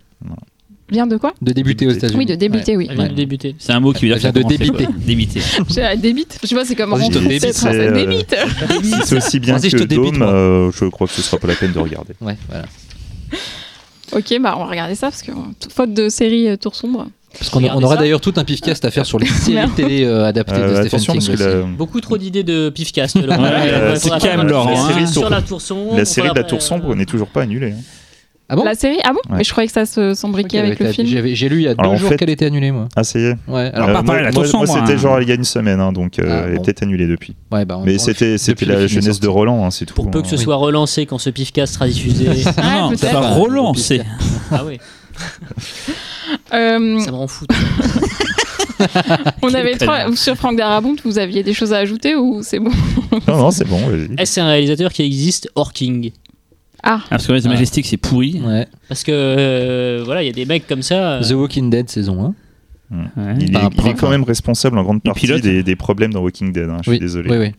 Non mais parfois il y a des choses, il y a des choses. Enfin, c'est un truc que, que- auquel j'avais pensé, c'est est-ce que ce mec existe euh, Est-ce qu'il a une enveloppe artistique hors Stephen Mm. King Et aussi, est-ce que parce que ça c'est un truc qui est jamais abordé. Mais euh, bon, c'est c'est pas du ciné, mais est-ce qu'on a le droit de critiquer Stephen King? C'est-à-dire qu'est-ce qu'on a le droit de dire ouais, finalement c'est pas très bien écrit. Oui, finalement euh, son art du storytelling, euh, ouais. ça, c'est difficile en revanche. mais Mais oui, on et peut. j'ai- j'ai En fait, quand même eu rarement à, à- à faire à des, à, des, à, des, à des contradicteurs, des gens qui. Non, mais est-ce que son œuvre était pas tellement énorme que du coup, il y a toujours un truc qui peut te sauver dedans son œuvre, euh, non mais son œuvre est, est certes énorme, mais en revanche il a quand même Son acquis- style est toujours. a- euh, il a acquis, euh, il a acquis euh, une, une place très importante euh, dans la littérature américaine. Euh, J'irai pas jusqu'à dire assez rapidement, mais Mm. en tout cas depuis très longtemps maintenant. Donc euh, puis il a été adapté hyper rapidement en fait. il a, été, euh, ouais, ouais, il a été adapté. Mais après en même temps c'est assez logique quand tu quand tu lis du, du- du Stephen King et même si tu lis les premières traductions que j'ai lues qui étaient atroces. Oui. Euh, Oh, J'ai relu celle de Salem il y a pas longtemps. Ah ouais, c'était quand même traduit. C'était vraiment traduit à la truelle. C'était les éditions voilà. Françoisire, je crois. C'était François Zir Ouais. Je dis- Enfin, en tout cas, moi, je sais que c'était. euh, J'ai relu euh, l'édition Françoisire de Salem, la toute première, et la Ouais. traduction, c'est mais c'est à se flinguer quoi. Mais pour certains réalisateurs, j'imagine que c'est quasiment du prêt à tourner en fait. Enfin, il y, a- il y a quelque Ouais. chose de, qui, qui se met en place en fait en termes de, en termes de, d'imaginaire et, et- et- et qui semble, et c'est à mon avis le piège, simple en fait. Mm. Mais il a une, euh, il a de toute manière, euh, quand tu lis ses, euh, ses bouquins qu'il a écrits sur anatomie de l'horreur et sur et écriture, donc qui sont l'un un sur l'horreur, le genre en lui-même, et un autre sur l'écriture. Ce qui est génial, écriture c'est vraiment, si vous, si, voilà. vous, si vous vous écrivez ou si Ouais. vous avez envie d'écrire, il faut vraiment lire Même faire truc. du scénario de film d'ailleurs, enfin, ou de, c'est pas seulement le roman. Ah oui, c'est oui, vraiment tout en fait, ouais. tout en fait, n'importe quoi. Les listes de écriture, course, ça marche Si tu fais, ouais, bah oui, parce qu'il te Elles dit en gros que tu te lèves le matin pour faire ta liste de courses. Si tu l'as fait trop tard dans la journée, t'es niqué quoi. Ah, quoi. en gros, c'est un bouquin c'est un, bouquin de 200 pages pour te dire si tu veux, si tu veux bien écrire, écris tôt. Non, euh, écris tôt. Oh, oh, oh. Ouais, ouais, c'est toi qui as fait la blague. Hein, sais non, mais, ouais, non, mais c'est une blague pourrie, alors c'est pour ça que rien. tu check. Ah, bah voilà, ça y est. Je, suis- je suis vraiment le responsable de tout, là, le catalyseur des. Non, mais euh, c'est surtout qu'en fait, tu vois en lisant euh, écriture qu'il professe euh, une économie de mots. il parle de cul, il On parle va de. pas y arriver là, je crois. Il est professe quand même. Il, euh, il, euh, Nul n'est professeur en il son professe, voilà. Il professe une économie d'écriture, euh, notamment par exemple, un de ses conseils qui m'insiste le plus, c'est euh, proscrire les adverbes. Il dit si jamais tu mets un adverbe à un moment, c'est que en fait t'as rien à dire, donc, le- donc change ta phrase. Enfin voilà. En fait, il, y a- voilà, il y a une économie. euh, euh, c'est le mec qui te fera jamais une description euh, qui va commencer à partir dans le poétique. C'est c'est l'anti c'est hein. l'anti Melville par exemple. Enfin de c'est l'anti Mobilic. C'est c'est complètement l'inverse. Pas Il Jean-Pierre. va hein, toujours Jean-Pierre. voilà pas Jean-Pierre. Il va toujours écrire directement pour s'adresser à ton, à ton ressenti le plus immédiat. Euh, et pour moi, je pense que c'est ce qui fait que quand on lit ces bouquins, on n'a aucun problème à se projeter euh, dans les univers. Et les, les réalisateurs n'ont aucun problème à y voir des films. Je pense. Parce que vraiment, tout est là de façon très directe, sans vraiment. Peut-être qu'il y a seulement la tour sombre, justement, qui demande un effort d'imagination pour Ouais, matérialiser l'univers. Et puis c'est parce que c'est aussi un, un- un roman euh, méta, quoi. Oui, Donc, C'est ça, c'est extrêmement méta.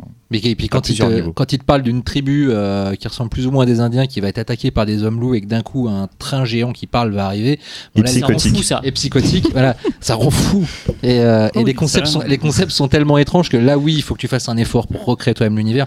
Mais en règle générale, dans les bouquins de Stephen King, il y a aucun effort à faire parce que aussi son premier conseil d'écriture, c'est écrit sur ce que tu connais. Ouais, il Donc- met les axes de caméra aussi, il indique les acteurs qui doivent faire Non, mais en le catering.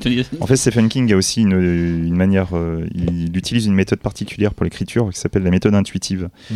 Et en fait, c'est la méthode intuitive implique de poser des éléments et ensuite de d'étendre ces éléments. Tu as un personnage, en fait, les événements vont découler des actions des personnages, de la psychologie des personnages. Ce qui fait que les histoires, des fois, même s'il a une fin en tête, ça ne veut pas dire que l'histoire va vraiment aller sur cette fin-là.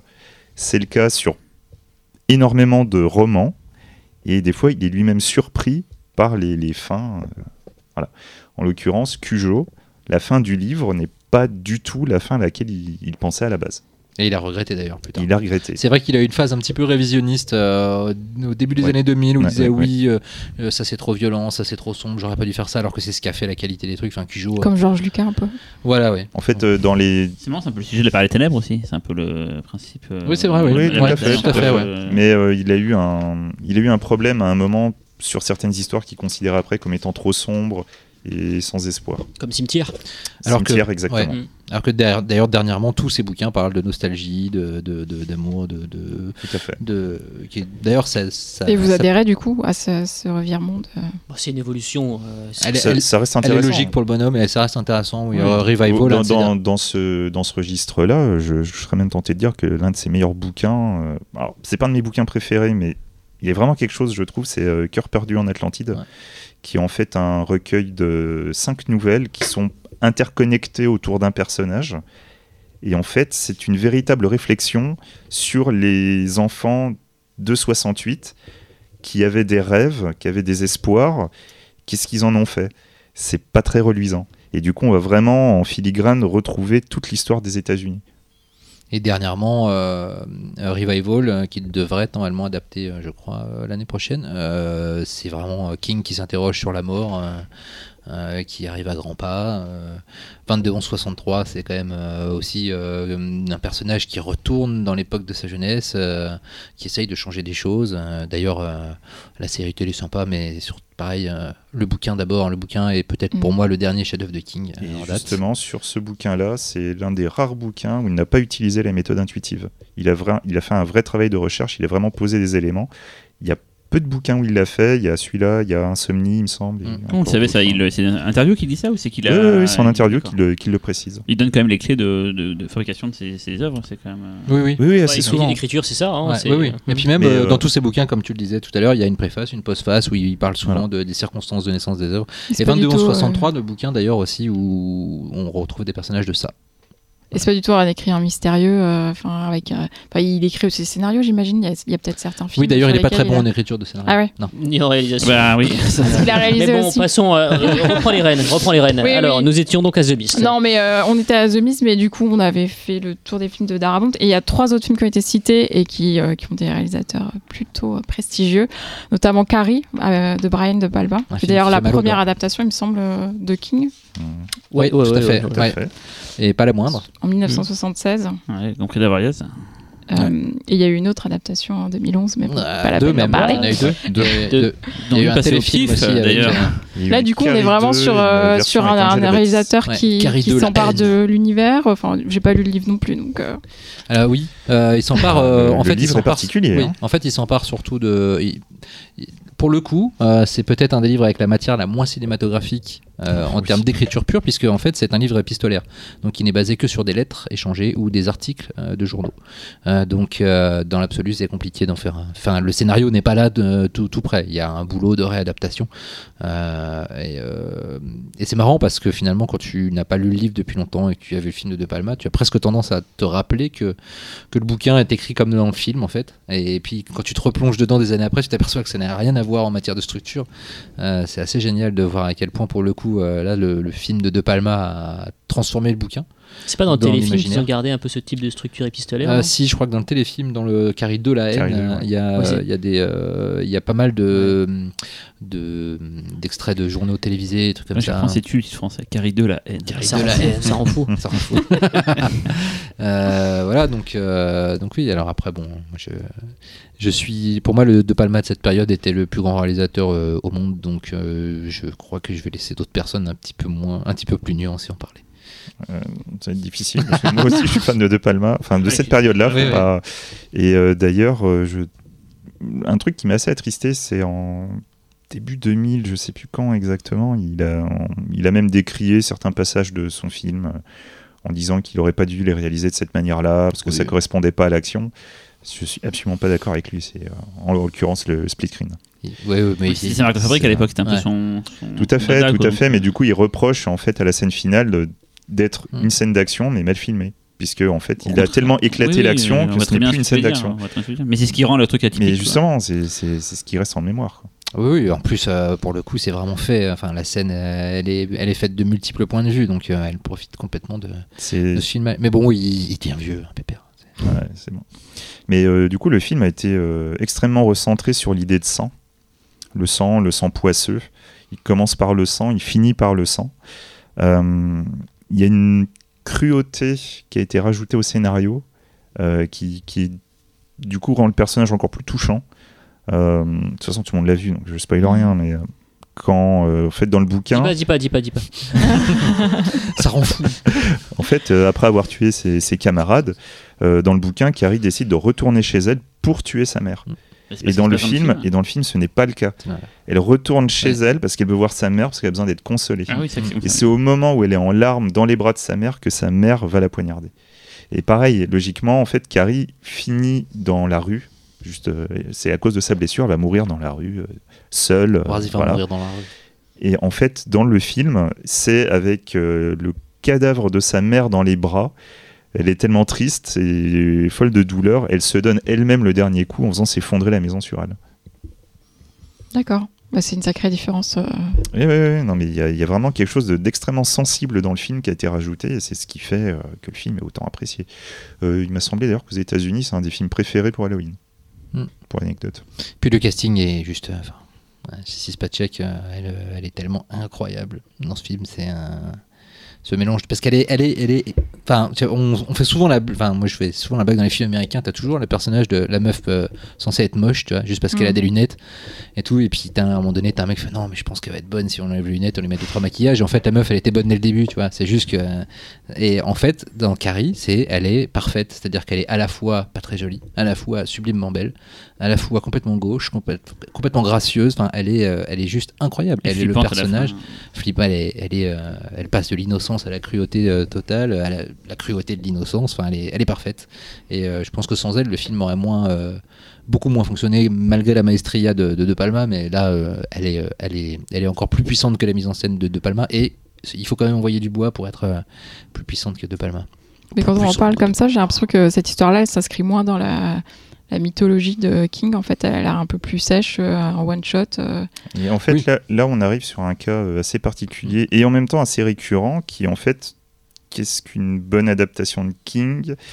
Et là, c'est une adaptation totalement réappropriée. On s'éloigne de l'histoire, dont des points, on est carrément à l'opposé, mais on arrive à faire une, une excellente adaptation qui reste dans l'esprit. Bah, euh, Et du coup, Bah, du coup, il y a Shining euh, de Kubrick. qui juste corrigez-moi si Ouais. je me trompe, une dernière chose sur Carrie. euh, L'adaptation a été réalisée euh, la, la même année que l'apparition du livre, n'est-ce pas?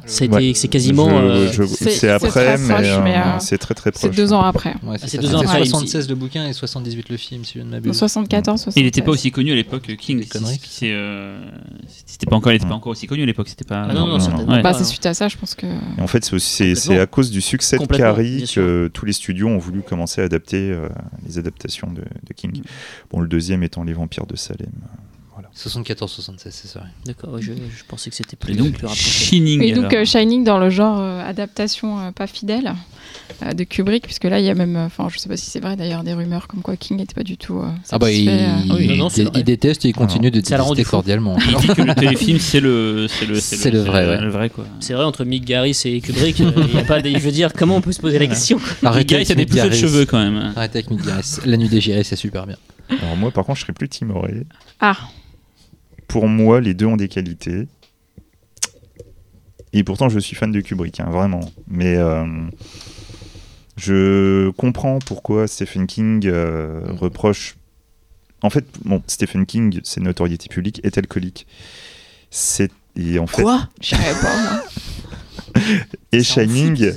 Shining, euh, Shining parle d'alcoolisme et c'est quelque chose de très important forcément pour l'auteur qui, en- qui à l'époque inconsciemment mais depuis il s'en est rendu compte il était en train d'exorciser ses propres démons et on a un réalisateur qui a décidé de s'en foutre royalement pour faire autre chose Et il faut savoir que chez King, l'alcoolisme, c'est le sujet de 60% de ses romans. oui facile oui Et c'est la 60% de ses héros sont alcooliques. Et même le bouquin qu'il a écrit au pic de son alcoolisme et de sa drogue, c'est les Tommy Knockers. Mhm. Euh, et tu le sens dans le livre. Tu- Ça, il conseille dans l'écriture aussi, ou de se droguer et de boire Ah, Il déteste du coup les Tommy Knockers, mais à la lecture, c'est pas un bouquin facile à lire, ça, ça fait du surplace et tout. Mais alors, par contre, cette ambiance de, de complètement parano, poisseuse, dégueulasse, euh, tu, as vraiment, tu sens vraiment le, le poids de, de- de l'addiction euh, dans ce bouquin. Voilà, pardon, excuse-moi. Oui, voilà. Enfin, tout ça pour dire que on, on peut comprendre pourquoi Stephen King n'apprécie pas le, le travail de Kubrick. Euh, en plus, alors après, hein, je, je ne sais pas, mais c'est vrai que Kubrick a eu une a, fait, a eu un choix en fait, un moment qui pourrait être assez euh, mal interprété euh, par certains. C'est qu'au moment de l'écriture du scénario, il a préféré demander à un autre écrivain de l'aider à adapter le, le livre. Bon, ça peut être un peu vexant, après je sais pas, enfin bon, voilà quoi. Euh, les deux films, enfin les deux versions sont quand même très différentes. Bon, il y en a un qui, qui a Rebecca de Mornay, donc forcément, voilà, Forever. Euh, on a des ambiances extrêmement différentes, puisqu'on a Kubrick fonctionne beaucoup sur la notion de froideur, mais comme toute sa filmographie quelque part. On parle vraiment beaucoup de glace, de solitude, euh, à un point tel que le, le montage d'origine qui faisait 2h20, on voyait, des, on voyait l'extérieur, on voyait d'autres personnages. 20 minutes ont été coupées pour l'international, histoire de recentrer encore plus sur la famille. Euh, et au niveau de, l'alcoolisme, on, a perdu le côté tragique du personnage principal. On est déjà dans la folie en fait avec Nicholson. Euh, C'est ce qui rend d'ailleurs le personnage si malaisant au c'est début ça, du film. voilà quoi. Tout, tout, ouais, tout est recentré, y a, tout est déjà là en fait, et tu, tu vois le, le, le truc exploser. Dans la version, euh, dans la version de télé, finalement, c'est le père est alcoolique. L'alcoolisme va être une sorte de porte pour que les fantômes puissent l'utiliser pour choper le- l'enfant qui a le Shining. Et, euh, et quelque part, c'est en essayant de faire le bien qui provoque la catastrophe. Donc euh, le personnage est vraiment très intéressant dans le, dans Ah. le téléfilm. Puis pour l'anecdote, du coup, il y a eu une suite euh, que, Stephen King Je suis a. plus là. Stephen King a, a écrit une suite de Shining euh, Doctor qui, Sleep. qui s'appelle Doctor Sleep. Cyril Non, black, slip, non. Oh, Caleçon, hop, c'est bon. Putain, vraiment le bas, bas niveau sur les blagues. Heureusement que je suis là pour monter de niveau. Parce que là, des- euh, blagues de bas niveau. quoi. Et, euh, et euh, qui est alors alors là pour le coup c'est juste je sais pas c'est un précis sur l'alcoolisme euh, et sur le repentir de sur l'alcoolisme ça ne parle que de ça ne parle que de ça et ça décrit même euh, Ah, l'addiction Docteur Sleep, le slip, d'accord. ah putain t'as fait une blague avec genre le manoir là tu vois Pistorius ok non mais c'est pas grave euh, relou. et, euh, On. Ouais, Non, euh, non, mais donc- Il donc, digresse sur Dr Sleep, c'est pas du tout, du tout le sujet. de l'émission. Alcoolisme, Si, machin, Shining. Dr. Sleep, la juste- suite, il n'y a et- pas et- eu d'adaptation. De toute façon, ce serait pas bien parce que c'est pas parce- Kubrick. parce Hop. que, et parce que le bouquin est pas terrible, mais surtout, même les, les méchants, c'est- qui sont cette fois des, des vampires psychiques qui se nourrissent du Shining, sont accros, comme des alcoolos, au Shining. Enfin bon, voilà. c'est- Mais d'ailleurs, le. Shining dans la tour sombre, Oui, bah, oui, c'est. Sauf que- se faire chier à pas avoir un scénario. Tu vois, ah, le Shining, il dit qu'il faut aller là, c'était dans les bouquins aussi. plus Alors en fait, effectivement, le... un des personnages est le Shining, et dans l'univers de la Tour Sombre, Il faudra beaucoup, penser à la beaucoup de rendre, hein. personnages peuvent, peuvent développer le Shining à différents niveaux. Et même dans l'univers de King, en Mais, euh, mais euh, je suis désolé, dans le bouquin, à aucun moment, un Ils mec qui arrive à faire péter un démon euh, avec le Shining. Ça ne marche Ouais. pas comme Oui. ça. Même avec un Shining très très fort, n'y arrive non, pas. Ça Shining, rase quoi. Même un Shining Tatum, ça marche pas. Bien, bien. Elle est bien celle-là. Voilà. Ok, tu t'es rattrapé. Mais c'est juste euh, pour, terminer, parce que il digresse, anecdote il digresse une demi-heure sur, les sur les lofters ont détesté euh, Shining, faut le savoir. les lofters n'ont pas vu Shining. Mais non, mais pour, euh, pour euh, mettre un peu d'huile, de pour jeter un peu d'huile sur le feu, on, on est, on est en droit de préférer l'interprétation du téléfilm de Mick Garris Mm. à l'interprétation du, du, du, du- du Kubrick, euh, que moi je trouve insupportable. Mais vraiment insupportable. De Shelley Duval, en passant par les Nicholson, je ne les supporte pas et j'aime pas du ouais. tout le film. Duval, mais vraiment, je n'aime pas du tout le film. J'ai, je lui ai donné, mais je ne sais combien de chances. J'arrive pas. Ce film-là, je, je, et je trouve vraiment que c'est un mauvais film. Voilà, c'est tout. Bra. Drop the mic. Ok. Bon, je vais Non, mais essayer je pourrais d'enchaîner. épiloguer, tu vois, genre en expliquant pourquoi j'aime vraiment pas le film, mais, mais voilà. Gueuler dans les commentaires. Donc là, vous êtes en train de dire sur les 5 préférés euh, de. des Ah, Il y a des qui choix nous de merde, hein, suivent. franchement. Je veux dire, les gens qui nous suivent, ils ont un peu des goûts de chiottes. Moi, moi j'aime Ça pas, rend Shi- fou. j'aime pas spécialement Shining, mais, mais par contre, c'est vrai que c'est un, un peu un monstre intouchable. Donc je comprends qu'il soit dans la liste en fait. euh, Bah oui, euh, enfin. Après, il y a aussi encore une fois un côté Madeleine de Proust. Moi, je l'ai- mes parents me l'ont montré, j'avais une dizaine d'années, je sais pas ce qui m'a passé par la tête. Ah. Juste, j'ai- j'ai- à un moment donné, j'ai dû sortir de la pièce parce que je me sentais pas fou. bien, ça m'a rendu fou. Et, euh, Eh, mais je mets un copyright, monsieur les enfants. et, euh, Chez les Duval, elle est nullissime dans le film. Oui, mais à Elle 10 ans, est à 10 ans, elle est juste inquiétante en fait, tu vois. C'est. et- Mais voilà, en fait, j'ai découvert, 10 ans j'ai découvert, j'ai comment Non, rien. Tu dis- Non, redis, ça avait l'air drôle. Et, euh, Juste C'est gênant. c'est gênant. et, euh, non, vraiment, quand j'ai découvert le film euh, Ghost, ça m'a traumatisé euh, et j'ai encore des, j'ai des images qui me sont Moi restées aussi, en Ghost, quand je l'ai vu, ça m'a traumatisé. Franchement, Ghost, c'est mieux que Shining. Et Euh, donc, La euh, musique est mieux. Et, euh, et euh, à chaque fois que je le revois, je retrouve euh, le. Enfin, moi, c'est vraiment le côté malaise. C'est le, le bouquin et un côté plus magique quelque part. Même l'expression du fantastique dans le bouquin.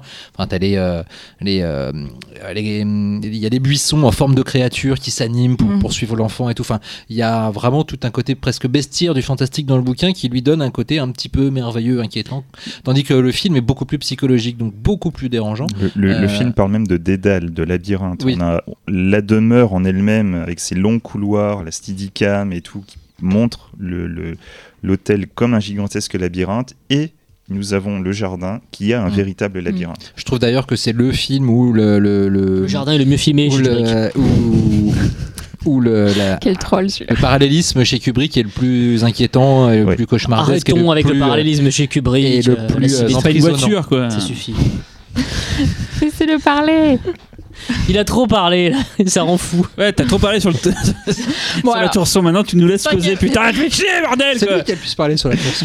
et euh, cinquième, cinquième film de la liste, du coup, euh, qui n'est pas un film fantastique, du coup, à moins que je. que je m'ass- Batman ma- Forever. Misery de Rob Reiner. C'est pas Oh. fantastique, c'est de l'horreur. Oh, c'est pas mal. Ouais, ça va. C'est la seule film où j'ai vu le bouquin. Après, on euh, demandera à Posto ce je suis qu'il a aimé. Non, mais non, mais je sais pas, King, les adaptations des années 80, fin 80, 80, 90, là, Non, mais Mais c'est là, vrai que Là, c'est Misery. quand même un réalisateur qui a quand même fait deux adaptations de King, Stand By Me et Misery, et Mm. qui je trouve sont deux très très bon film adapté de King. Enfin, j'ai pas vu Stand By Me, mais, mais j'ai pas lu Stand Chef-d'œuvre, by, Me. Mais le film, il est génial en tout cas. Et Rob Reiner, je trouve qu'il est doué pour faire. euh, Mais là, Misery, pour le coup, Misery, c'est typiquement le genre de truc où tout est sur le papier. Ah oui, Ah, clair. dans le bouquin, tout est sur le papier. Si t'as le bon acteur, si t'as la, si t'as la, la bonne actrice, euh, c'est parti. Et il Euh, les a. Donc il les a. plié, Ah quoi. ouais. C'est plié et euh, c'est juste décevant sur le côté horrifique parce que le bouquin va plus loin. c'est Euh, c'est ouais, pas mais tant que ça. C'est ce violence. justement, moi, les je- violences, ça, ça va plus loin. Il va plus loin comment? Bah par exemple, au lieu de lui, glisse, au lieu de euh, lui casser le pied au- avec un marteau, elle lui coupe Voilà. la jambe directement. Voilà, et c'est il y a, euh, ça y est encore, ça y est pas dans le film le personnage du flic qui passe sous la tondeuse? Euh, Elle le non, justement non, juste le- au fusil. c'est- Ouais, elle le bute juste au Alors que fusil, le ouais. flic, quand il arrive, elle le fait passer juste sous la tondeuse de gazon. Il gicle dans tous les, il dans tout le jardin. Justement, moi, quoi. le coup du sabot, ça, j'ai préféré. Ah bah ouais, c'est J'ai préféré parce que moi, moi personnellement, je, je suis plus sensible à des os brisés. euh, T'es plus fracture toi que plus- amputation. ouais, tout à fait, plus fracture Ça, qu'amputation. ça, j'avais des doutes, euh, Xavier, mais non, j'en suis convaincu. C'est important de savoir si connaître ses amis. quoi. Euh, mais donc Du voilà, c'est- euh, c'est un bon film, mais Oui. euh, C'est policé, on va dire. C'est un, c'est- Tu nous as convaincus. mais c'est un King qui est euh, facile à aimer. Tu vois. Il n'y Oui. a pas. euh, il y a pas de, de- c'est pas grandiloquent, il n'y a pas non plus de prise de risque. Comme tu dis, c'est évident de, de réussir par rapport au bouquin. Donc c'est un film qui est bien, mais c'est vrai qu'effectivement, euh, c'est pas ce qu'on peut. C'est pas clivant, quoi. Voilà, c'est ça. Voilà. Bon, Après, ça, Faust- Fausto, allez, cite-nous un film que, que- qui, qui, Ah oui, pour tiens, toi voilà. est un bon film adapté de. Ah, peur bleu. Euh, mais j'aime beaucoup Peur bleu. Oh C'est- Non, non. Attention, Peur bleu, on parle pas du film de requin, on parle du film de loup-garou en fauteuil roulant. bleu. J'ai toujours rêvé d'être un enfant en fauteuil roulant. Qui démarre pas, genre merde, vas-y. Tu sais Roule, d'avoir un petit fauteuil qui va bleu super vite. Peur bleu qui n'est pas une adaptation, qui est un, un- un scénario écrit directement par Stephen King et qui est sorti en librairie directement sous sa forme de scénario. Ouais. Silver Silver Bullet. Bullet. Et qui en fait à la base devait être un calendrier. Alors ça, je savais pas du tout. Alors là, voilà. Alors, Oh, Ah oui, parce que chaque chapitre, c'est ça, c'est l'année, c'est l'année du loup-garou. fou, quoi. Voilà, à la base, euh, Peur Bleu était une proposition de calendrier à Stephen King où chaque mois il y aurait une image et lui en fait allait écrire un texte lié à l'image. Chaque jour, euh, il mettrait un Et en fait, euh, voilà, c'est ça, c'est pour ça que ça s'appelle l'année du loup-garou. Tous les 28 jours, le loup-garou va se réveiller et va tuer quelqu'un. Et donc, on suit vraiment cette année complète. Après le calendrier Calara Morgan, le calendrier du loup-garou, Et, ton du coup, il y a. poil dans les deux euh, cas. Il y a, euh, je sais pas si les éditions poche sont pareilles, mais logiquement, le bouquin euh, grand format, il y a vraiment euh, de magnifiques illustrations à chaque fois. Le bouquin est pas mal, euh, il est assez intéressant et King lui-même euh, aime bien se vanter. Je précise en se marrant, c'est le premier livre adapté d'un calendrier que vous verrez. Et je pensais pas qu'on parlerait de Steve Et, Bullet euh, dans ce podcast oui, en fait. T'étais sérieux Non, Fausto non, non, Ah, non, non, que- non, non, non. Mais en fait, je vais, je vais, euh, il y a les évidences euh, du type Dead Zone, tu vois, ou euh, ou euh, ou Carrie évidemment, euh, mais euh, mais j'aime beaucoup euh, The Mangler. En fait, je trouve ça assez sous-estimé. euh, je crois que le titre français c'est La presseuse. C'était dans Danse macabre. fait. ouais. Euh, et euh, et j'aime bien ce film. Je, je trouve que c'est un Donc c'est Tob Hooper. Ouais. Et je trouve que c'est euh, hyper cohérent avec les thématiques de Toby Hooper, des machines, des mécanismes euh, qu'on retrouve dans tout son cinéma. Et euh, voilà, il y, a une- symbiose entre, entre, entre l'écriture de King, les obsessions de Toby Hooper et sa mise en scène. Et, je, trouve ça, je trouve que le film est assez chouette. C'est pas un grand film, mais j'ai de la tendresse. C'est peut-être. C'est peut-être le dernier bon film de Toby Hooper d'ailleurs, quand on y réfléchit, c'est 95 le film, je crois. Oh non, j'aime bien Mortuary. Ouais, il y a des trucs, mais quand même, si on regarde aujourd'hui, on se dit que. voilà, Ah, c'est vrai, j'ai pas revu. Cela pas dit, dû faire moi, la couverture dessus. Ah, mais c'est pas grave. Mais. euh, Il était très en face à ce moment-là. hein. Pardon Il était très en face à non, ce non, moment-là. et puis non, mais attends, de toute façon, Toby un Toby Hooper au cinéma, Ouais, tu voilà, te poses ouais. pas la question, quoi. Faut, faut... Et du coup, Toby Hooper et Stephen King, ils ont collaboré plusieurs fois, c'est ça? Ils étaient. euh, Bah oui, Les Vampires de Salem, Salem, c'était ouais. euh, c'était le c'était un téléfilm d'ailleurs. Euh, c'était euh, Exploité en France en salle, en version raccourcie quoi. Tout à fait. Euh, C'était leur, euh, leur première collaboration, mais c'est intéressant, c'est quand on regarde euh, quand on regarde la liste des réalisateurs euh, phares en fait du cinéma horrifique euh, américain des années 70-80, on se rend compte qu'ils ont tous adapté King. Quoi. C'est euh, ce qui ce qui prouve que, que King était effectivement euh, Incontournable. hein. complètement incontournable, euh, qui c'était quelqu'un qui, qui, qui euh, livrait suffisamment de vision pour stimuler des, des réalisateurs qui pourtant en avaient déjà de bien affirmés et qui n'avaient pas forcément besoin de se raccrocher en fait à, euh, à des écrits déjà existants pour, euh, pour, euh, pour produire des images puissantes. Mais, mais voilà, c'est un mec qui est arrivé. je, je, pense que la- la naissance artistique de King a coïncidé en fait à la naissance artistique euh, de, de, de, de réalisateurs horrifiques déterminants en fait euh, dans le cinéma, même pas américain mais mondial. C'est un âge d'or aussi, un âge d'or du cinéma fantastique. Ouais, ouais, euh, complètement. Et donc ce- ce- cette rencontre a, a donné lieu à des chefs-d'œuvre. On a évoqué Carrie, Dead on Zone, a pas évoqué ouais. Dead Zone, mais après il y a des plus petits films qui sont hyper attachants comme comme comme Cujo de Lewis Teague, qui est, qui est qui est un film qui est assez incroyable par certains par certains aspects. Et, euh, et voilà, donc euh, je sais pas, j'ai un peu du mal à me fixer sur euh, sur un en particulier, mais euh, si je devais en retenir qu'un seul, vraiment, je dirais Dead Zone. Ouais. Mm. Dead Zone, ouais, C'est- pour moi, c'est parti du, trio- du trio de tête, je pense. Ouais. euh, vraiment, c'est. euh, Mais alors attends, fais un classement. Non mais c'est vraiment genre euh, en plus il est super d'actualité maintenant tu vois sur euh, la- un fou qui pourrait prendre possession d'un d'un état comme les États-Unis tu vois et qu'est-ce qu'on pourrait faire tu vois enfin c'est évident de dire ça par rapport à Trump machin tout mais c'est vrai que oui y a, c'est un film assez prophétique assez assez dingo quand même et pareil un super casting un super réalisateur enfin moi je trouve que c'est vraiment un film parfait quoi une super musique aussi hein, c'est vraiment euh, je sais pas ce qu'on pense les, les deux loustiques euh. Ah, mais Dead Zone, euh, Dead Zone euh, c'est juste mortel. Y il y, a- il y a un téléfilm aussi qui existe Une série télé série télé, une série Série, télé. ouais. télé, ouais. Bon, on n'en parlera pas, hein, parce Non. que bon, faut pas Non. déconner. Mais euh, c'est marrant parce que Dead Zone, pour beaucoup de personnes, c'est hum, quand tu sais que c'est Cronenberg, be- beaucoup de personnes se disent, bah ouais, mais c'est bizarre, ça ressemble pas à du Cronenberg. Alors que Ah, vous êtes thématiquement, c'est en hein. plein dedans. hein. Bah oui, voilà. alors pourquoi justement? Moi je pense plutôt que ça ressemble pas à du Cronenberg hein. Bah, Non, sur le euh, l'effet de sur le lien entre euh, entre le, ton corps il y a un accident donc euh, ce qui arrive à sa chair va influencer c'est- son oui, esprit et lui donner moi je pensais plutôt que les, les- les visions machin et tout mais c'est c'est juste que c'est juste que voilà visuellement ça se traduit pas par quelque chose qui est vraiment euh, littéralement à l'écran par une mutation de chair c'est c'est quelque chose qui reste plus intériorisé mais oui c'est c'est pas étonnant que Cronenberg se soit dit je peux je peux me mettre fermé dans Et, là-dessus et on ne verra plus jamais, parce que je pense ça quand je vais à Gérardmer, mais les kiosques euh, ou, ou pour les concerts, machin et tout, c'est que dans les parcs, Ah je vais- oui, on voit oui, plus oui, jamais oui, un kiosque oui. euh, sans jamais vrai, penser à Dead Zone en fait. Effectivement, Euh, oui. Comme il y en a à Gérardmer, D'accord. voit. ouais, ouais, ouais. Du coup, toi, Xavier, c'est Zone aussi ou t'en as un autre euh, Ah non, moi c'est moi c'est Cimetière. bah, C'était mon troisième celui-là. grand C'est, film euh, J'adore Cimetière, Grand vraiment. C'est euh, moi c'est c'est un c'est marrant parce que en fait je trouve qu'il il chope pas une, une bonne patine. Non, euh, il- je trouve qu'il vieillit mal euh, visuellement parlant, mais il fonctionne toujours. Je sais pas, je- c'est j'adore. C'est un film qui ferait un bon remake justement, parce qu'il y a matière à faire quelque chose de classe. Ouais, euh, qui était annoncé, je crois, à un moment. oui hein. ouais. Mais est-ce que vous pensez qu'aujourd'hui, on, on oserait faire ça en Non. fait? Bah non on va changer Non, on mettra pas le gamin c'est ce ça. sera Ce autre sera un adolescent ou Pas le chat. ce sera, la, ce sera la mère qui reviendra ou un truc comme ça mais ce sera pas ce sera pas un Mais bébé voilà, euh, c'est Ah, ça peut Cimetière qui 2 va quoi. trancher des tendons oui voilà Le- oui. C'est ça, le- c'est ça. la- la- les, les scènes avec le gamin, elles sont juste mais terribles quoi. C'est euh, waouh. Et c'est une, une, donc une réalisatrice qui l'a fait quoi. Marie Lambert. Ah, il y a des rumeurs comme quoi King était très très très très très présent sur le plateau. Ouais.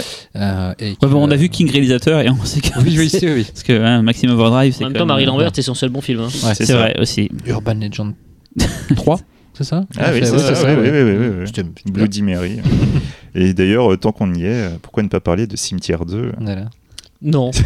C'est qui n'a plus rien à voir avec Stephen King.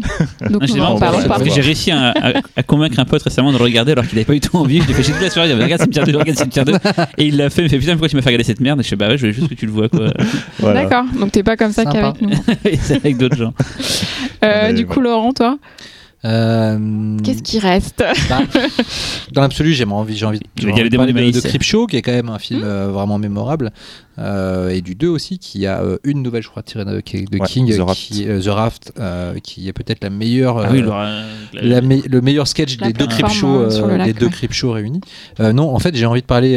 bon, bah, c'est très bien euh, Creepshow. Non, mais j'ai envie de parler de The Night Flyer de Marco Brambilla. Ah. euh, qui est le réalisateur de, de Demolition Man, Man, euh, et que j'ai trouvé, j'adore la nouvelle. Euh, Mhm. j'ai toujours trouvé. Alors le concept, c'est un, un vampire qui, euh, qui vole de petit aéroport en petit aéroport dans les États-Unis avec son petit avion et qui tue des gens, euh, qui se nourrit comme ça et qui repart après. Donc, et il y a un journaliste qui arrive à, à mettre un, à faire un lien entre le, le pattern des morts et les, des déplacements de cet avion et qui se lance sur sa piste. Et j'ai toujours trouvé le film assez très efficace.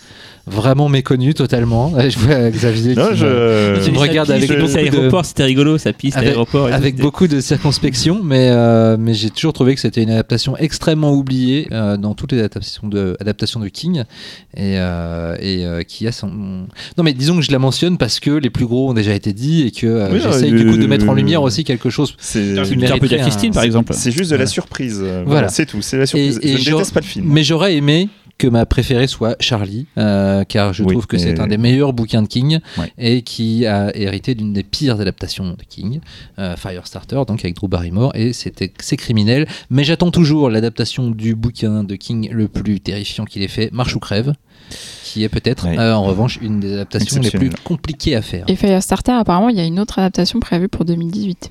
Ah, euh, bon, bah, ça fait un peu peur déjà. Bah déjà c'est plus, plus ou moins Stranger Things puisque dans Stranger Ah. Things ils ont quand même c'est en gros le scénar de Charlie hein, de, de Firestarter. Euh, Tu veux dire qu'ils auraient copié sur des trucs? Et, et m'étonnes. non non c'est même mieux c'est qu'à un moment donné t'as quelqu'un.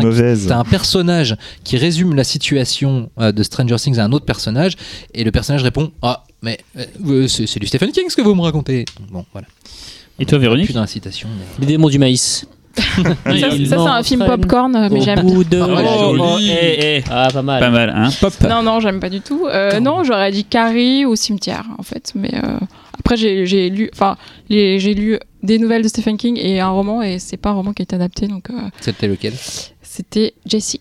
Ah, qui Ah, va être qui adapté par Mike. Flanagan, le réalisateur de, de Oculus, de Bah, je me demande euh, bien comment il va faire. ouais, Voilà. mais- On est d'accord. voilà. Mais en revanche, euh, pareil, c'est un beau défi. Et Flanagan, je pense que c'est pas le plus mauvais pour le faire. En plus, il rêve de le faire depuis très longtemps. Et je pense que s'il rêve de le faire depuis longtemps, c'est qu'il a, il a certainement réussi à craquer le truc pour, euh, pour en faire quelque chose de sympathique. Et Christine, personne parle de Christine du coup. Moi, j'aime pas Christine. Voilà. Le film, Ouais, Christine, t'aimes pas plus, a eu son hein. coming ouais. out sur Shining. Moi, j'adore Christine. mais- On l'avait passé d'ailleurs, on a fait une pif, on avait passé Christine, c'est Cimetière. Bah, elle n'était pas venue, cette Bah, j'avais la dormi, Véronique, tu parce qu'elle avait dit non, quoi. Ah. Christine, je On viens avait pas. passé Carrie le remake. Oui, oui, bah oui, ok. Enfin, la nouvelle version, pardon. Première française, attends. Bien sûr. Attends. Bah, on l'avait pas vu, on savait pas. Non, Dévoile pas les c'est nul. secrets Moi, je trouve ça pas, pas si nul. Euh. Non, c'est c'est pas super. Oh, Non, mais Christine, oui, sur Christine. film. On va commencer à parler de John Carpenter, on en a pour une heure et demie. Non, euh, mais c'est sûr qu'on on Si a on pas cité alors que. Non, mais c'est un genre. Il y a celui-là qu'on n'a pas cité, on n'a pas cité non plus. J'ai cru que t'allais éteindre mon micro. Ah, ça y est, on fait la liste. Non, mais je c'est moment non, où. je voyais que c'était les Crip Show, mais c'est- c'est c'est- non, juste il y a les, grands, les grands euh, Kings. Ce serait con de passer à côté de Crip Show, comme tu as dit, on en a un peu parlé Mm. de Christine. Ce serait con de passer après de Stand By Me. euh, Bon, on en a parlé. Hein. Dreamcatcher, vous en avez pas parlé. Darkseid, les contes de la nuit noire. Dreamcatcher, je suis peut-être le seul sur Terre à trouver le film très très bien. Quoi. Ah, moi, j'ai incompréhensible. rigolo. Non, mais non, mais non, mais si. non, non, Rigolo, la- première demi-heure rigolote. depuis, mais Après, à c'est un l'époque, j'avais crime. j'avais beaucoup aimé. Après, on est d'accord, c'est un crime. Mais voilà, la première demi-heure est rigolote, surtout avec, attends, euh, c'est la soupe aux choux euh, version gore. Surtout c'est avec, l'anus qui explose. Voilà. Et en tout cas, dernièrement, il n'y a pas eu d'adaptation. Enfin, là, on est toujours en train de parler de films assez vieux. Bah si, Euh, Mist, euh, a The Mist, c'était il y a 10 ans, quoi. Mais- Ah si, il y a une adaptation absolument géniale, Cell Phone. Superbe chef-d'œuvre. C'est. Voilà. c'est Oui, oui. Non, le bouquin euh, était vraiment pas mal. euh, Attends, et- et... Elphone, plus rien. c'est un bouquin de Voilà. Euh, celle, Celui-là. celui-là. Ah, je parlais du film de Non, non. Bref, euh, d'accord, Non mais là par exemple Cell Phone c'est Que typiquement le truc tu as, réaliser. tu as tout sur le papier mais t'as filé ça à n'importe qui euh, qui a fait n'importe quoi. D'accord. Rémi Gaillard. Et c'est quand même le film où John Cusack commence à devenir le nouveau Nicolas Cage quand même en matière de perruque etc. Bon, je pense Et la, qu'on et a la part fait- des ténèbres alors Ah il faut en parler. Non, mais euh, je demande parce que c'est un. Alors, Mais alors attends, c'est le mec il veut en parler, Ouais. il lance le truc, mais lui n'en parle pas. Non, mais Ça, c'est un j'adore ça. je je t'as un truc à dire Je peux en parler. Je- C'est un film que j'ai beaucoup fantasmé Ah. quand j'étais gosse parce que je l'ai dans Mad Movie justement. Je vais pas faire de la promo euh, ici, mais dans Mad Movie il y avait des sacrées photos. Il y avait, des sacrées photos de- du, du film et j'ai toujours euh, rêvé de voir ce film-là. J'ai pas été le voir en salle à l'époque, je sais pas pourquoi, et je l'ai rattrapé récemment là pour justement pour ce Pifcast. J'étais un peu déçu parce que c'est il y a un- le film est bicéphale, il y a un côté euh, assez noir, il y a un côté assez rigolo quand on en fait l'histoire c'est un, un écrivain donc Stephen King qui euh, écrit des bouquins euh, à succès qui cartonnent d'horreur et à côté il essaie de se lancer dans une carrière un peu plus normale et ça marche pas trop et en fait il se rend compte que en gros son personnage qui écrit des enfin il a une sorte de, une sorte de transe En fait, il il, écrit il- des il écrit sous alias. Voilà. films, ces bouquins d'horreur, d'ailleurs qui sont pas des bouquins d'horreur mais plus des espèces de polars super hardboiled Mm. et très vénères, sont écrits sous un autre nom que le sien. voilà. et un Comme- jour il décide d'arrêter le- de tuer l'ancien personnage et de- de- voilà. Ju- Juste petit détail, c'est euh, effectivement le Mm. cas pour Stephen King, qui avait un Mm. alias, qui était euh, donc Richard Bachman, Bachman. Richard Bachman, qui était, euh, enfin, qui lui permettait d'écrire les ses bouquins les plus les plus secs. C'est vraiment les, les- les plus secs, les plus violents. Euh, Rage, Marche ou Mm. crève, Chantier. euh, Qui sont plus des bouquins d'ailleurs euh, avec un fond social. Tout à fait, et qui fonctionnent toujours sur une, une sorte de rush. Il y a toujours une notion de temps derrière, quelque chose de très très resserré à chaque fois. Ouais, Marche ou crève, par exemple, pour ceux qui l'ont pas lu, c'est en fait l'histoire de gens qui doivent marcher jusqu'à épuisement et le dernier qui est encore debout gagne, je sais plus, un million de dollars Oui, ou un truc comme ça. ouais. Donc tout le bouquin, c'est des gens qui marchent et ce qui se passe dans leur tête et c'est extraordinaire. Et euh, du coup, en fait, le, le- à la base, cette astuce euh, de, de- d'Alias, en fait, lui permettait de sortir plus de livres. Parce qu'à l'époque, c'était difficile de pouvoir sortir plus d'un livre par an. Et c'est grâce à cette astuce que, bah, du coup, il a pu. euh, maintenant, il en sort quoi Deux, trois par an, hein, je crois. hein. Il a repris un rythme de malade en ce il a moment, repris ça. un rythme de malade, mais euh, il écrit, il le dit lui-même, il écrit moins depuis Mm. son accident. Mm. Est-ce qu'il a, des- est-ce qu'il a des nègres d'ailleurs euh, Je ne crois pas, non. C'est toujours lui qui écrit euh, Non, c'est lui qui écrit à chaque fois. D'ailleurs, par rapport à Bachman, il y a eu un truc euh, vraiment. euh, une, il a fait une expérimentation où il a publié un bouquin sous le Oui. nom de Stephen King qui s'appelle Désolation. Et il a publié ensuite un, un bouquin qui s'appelle Les Régulateurs sous le nom de Richard Bachman. Et en fait, ça reprend les mêmes héros, ça reprend le même méchant, mais dans un cadre complètement différent. Et donc, c'est comme si euh, ces deux facettes avaient essayé de d'écrire le même bouquin et avec deux résultats finalement complètement euh, différents. Et euh, seule Désolation a été adapté par Mick Garris d'ailleurs, Ouais. mais jamais l'autre, Les Régulateurs. Ça aurait été euh, sympa de. Et d'ailleurs, au niveau des ventes, c'est bien Stephen King qui a gagné, encore une fois. Sans surprise. Bon, je pense qu'on a bien fait le tour de la question. Euh, on va s'arrêter là pour aujourd'hui. Merci à tous. Vous aviez quelque chose à ajouter ou on dit au revoir? Euh. N'allez pas voir la tourson, lisez le livre. Rend Alors. fou quoi. C'est fou. Allez voir ça si vous voulez qu'il fasse la suite. Voilà. Mais Voilà. n'allez pas voir la N'allez Tourson. pas voir la tourson Quand parce que c'est voir ça, Mais lisez le livre, lisez le livre de la Tourson. C'est Oui. ce qu'a écrit de mieux Stephen King. C'est un putain de chef-d'œuvre. Oui, Ouais. C'est plus rapide de voir le film que de lire les livres. Non, mais tu regardes Arrête le film, c'est t'auras rien. C'est voilà quoi. Ça Ce film coste, n'existe c'est cost pas. effective. Voilà. Bah, merci, à bientôt.